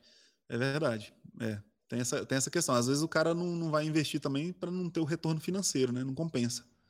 Sim. Mas no seu caso, você chegou. Você você, você investe muito para o seu curso ou você deixa mais lá no orgânico, mesmo as pessoas procuram por necessidade? Eu deixo mais, eu deixo mais no orgânico. Já investi, uh, por exemplo, eu tinha o curso de tatuagem, que foi o primeiro curso que eu lancei, e aí ele ficou desatualizado, aí como é um negócio que dá muito trabalho para produzir, eu, eu, tirei ele né, de, de, venda, né? Fechei, não coloquei mais para vender. E aí a galera pedindo, pedindo, pedindo, pedindo. Falei, cara, vou ter que produzir outro curso. E aí eu peguei e produzi um curso bem atualizado, né? Que é o que está agora vigente lá. É, e aí, é, como deu muito trabalho, eu acabei gastando muito tempo e até recursos financeiros também. Eu falei, cara, é, eu vou. Eu tenho um amigo que ele é gestor de tráfego, né? Eu falei, cara, vou chamar o Felipe para me ajudar nessa questão aí. E aí a gente fez um, um é, anúncio né, das lives que a gente ia fazer para apresentar o produto e tal. Aí a gente impulsionou bastante. E Legal. deu resultado. Mas assim, foi, no YouTube mesmo foi essa vez só. Uh, agora, Instagram, eu estou sempre impulsionando. Sempre que aparece uma, uma, uma, publicação lá que destacou, cara, eu, eu impulsiono ela pelo menos sete dias. Né? Dá muito resultado. Ah, pra você ter uma ideia, no de piercing, é, eu impulsionei uma, uma, uma, uma publicação na sexta-feira. Eu acho que ela foi liberada no domingo. Hoje é, hoje é segunda. Cara, eu não lembro se ela foi liberada no sábado ou não foi no domingo. Já tem, é, já cresceu quase 300 seguidores, pra você ter uma ideia. Então, assim, Caraca. nossa, uhum.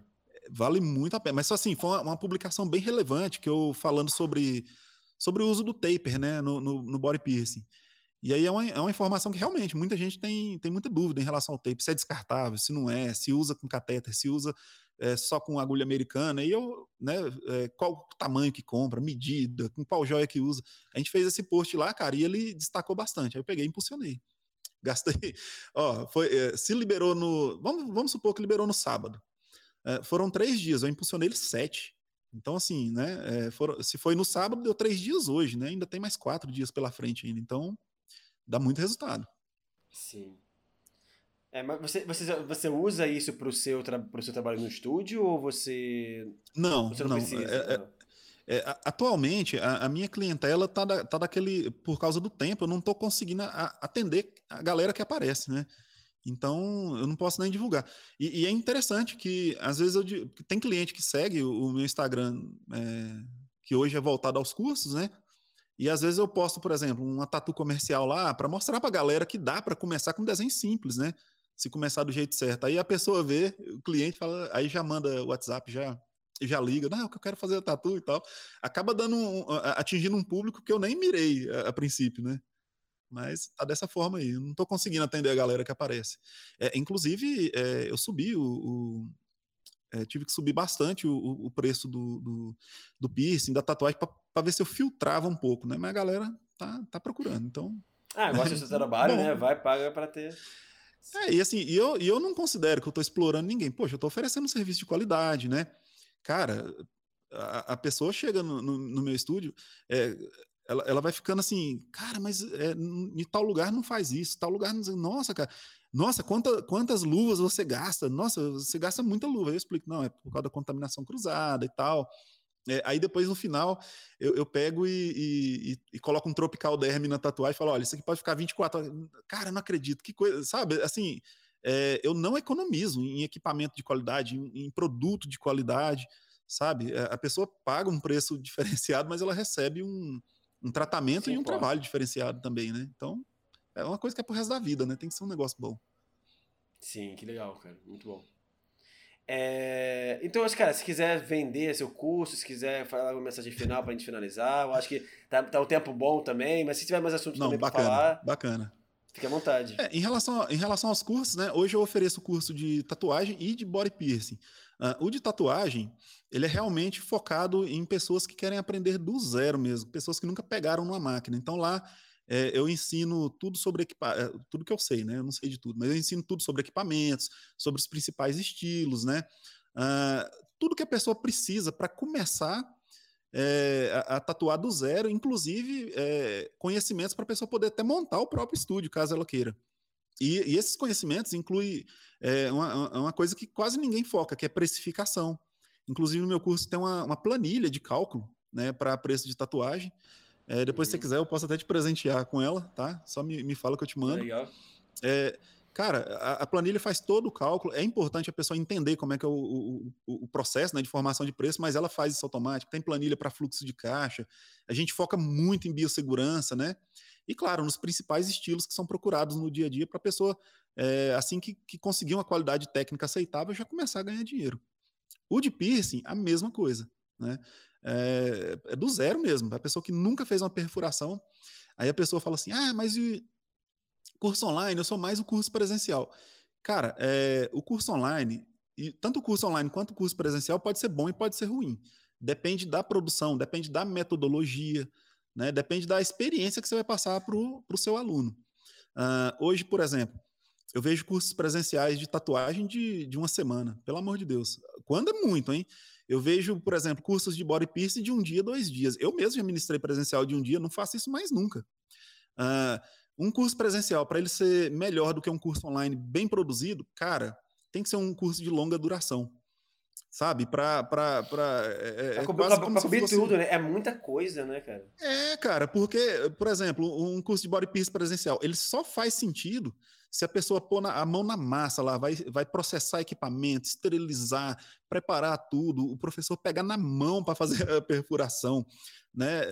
Cara, tudo isso dá para conseguir no curso é, online, desde que seja uma coisa bem feita, que tenha um suporte para dúvida. Eu estou sempre à disposição para tirar dúvidas dos meus alunos, né? Tem o grupo de alunos que é muito movimentado então, assim, não, eu não estou falando que o meu curso é o melhor. Eu estou falando, assim, que realmente funciona, né? Tem os depoimentos da galera lá que manda espontaneamente. Eu nem peço para gravar, a galera manda.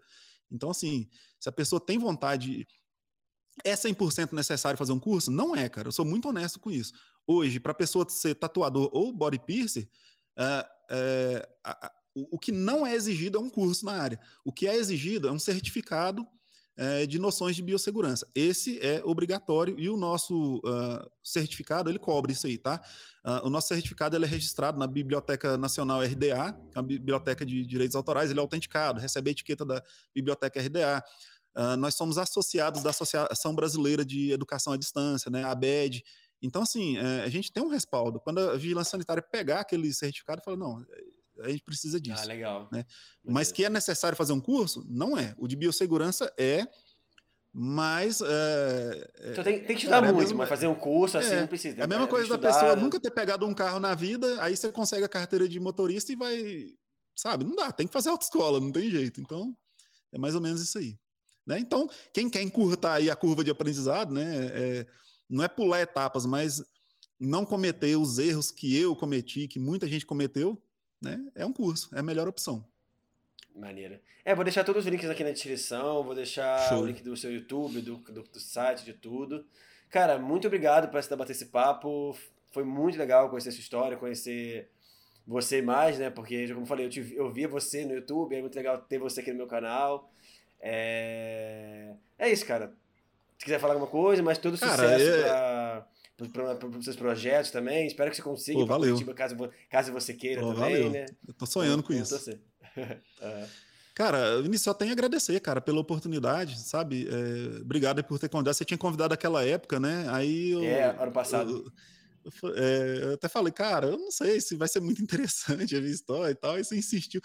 E, e, que bom, cara, que você insistiu. Foi muito bom participar, cara. Só tenho a agradecer mesmo pela oportunidade. E, cara, qualquer coisa, tamo aí. Foi muito bom conversar com vocês. Você é uma pessoa muito bacana, cara, né? Também desejo sucesso aí pros seus projetos, tá? E o que eu puder tá somando aí, pode contar comigo aí sempre. Maravilha, muito obrigado. É isso, gente. Não esqueça de seguir o Charles, o Choque Tatu nas redes sociais, e se inscrever aqui no canal, seguir no Spotify, seguir nas outras redes. É isso, galera. Valeu e até o próximo episódio.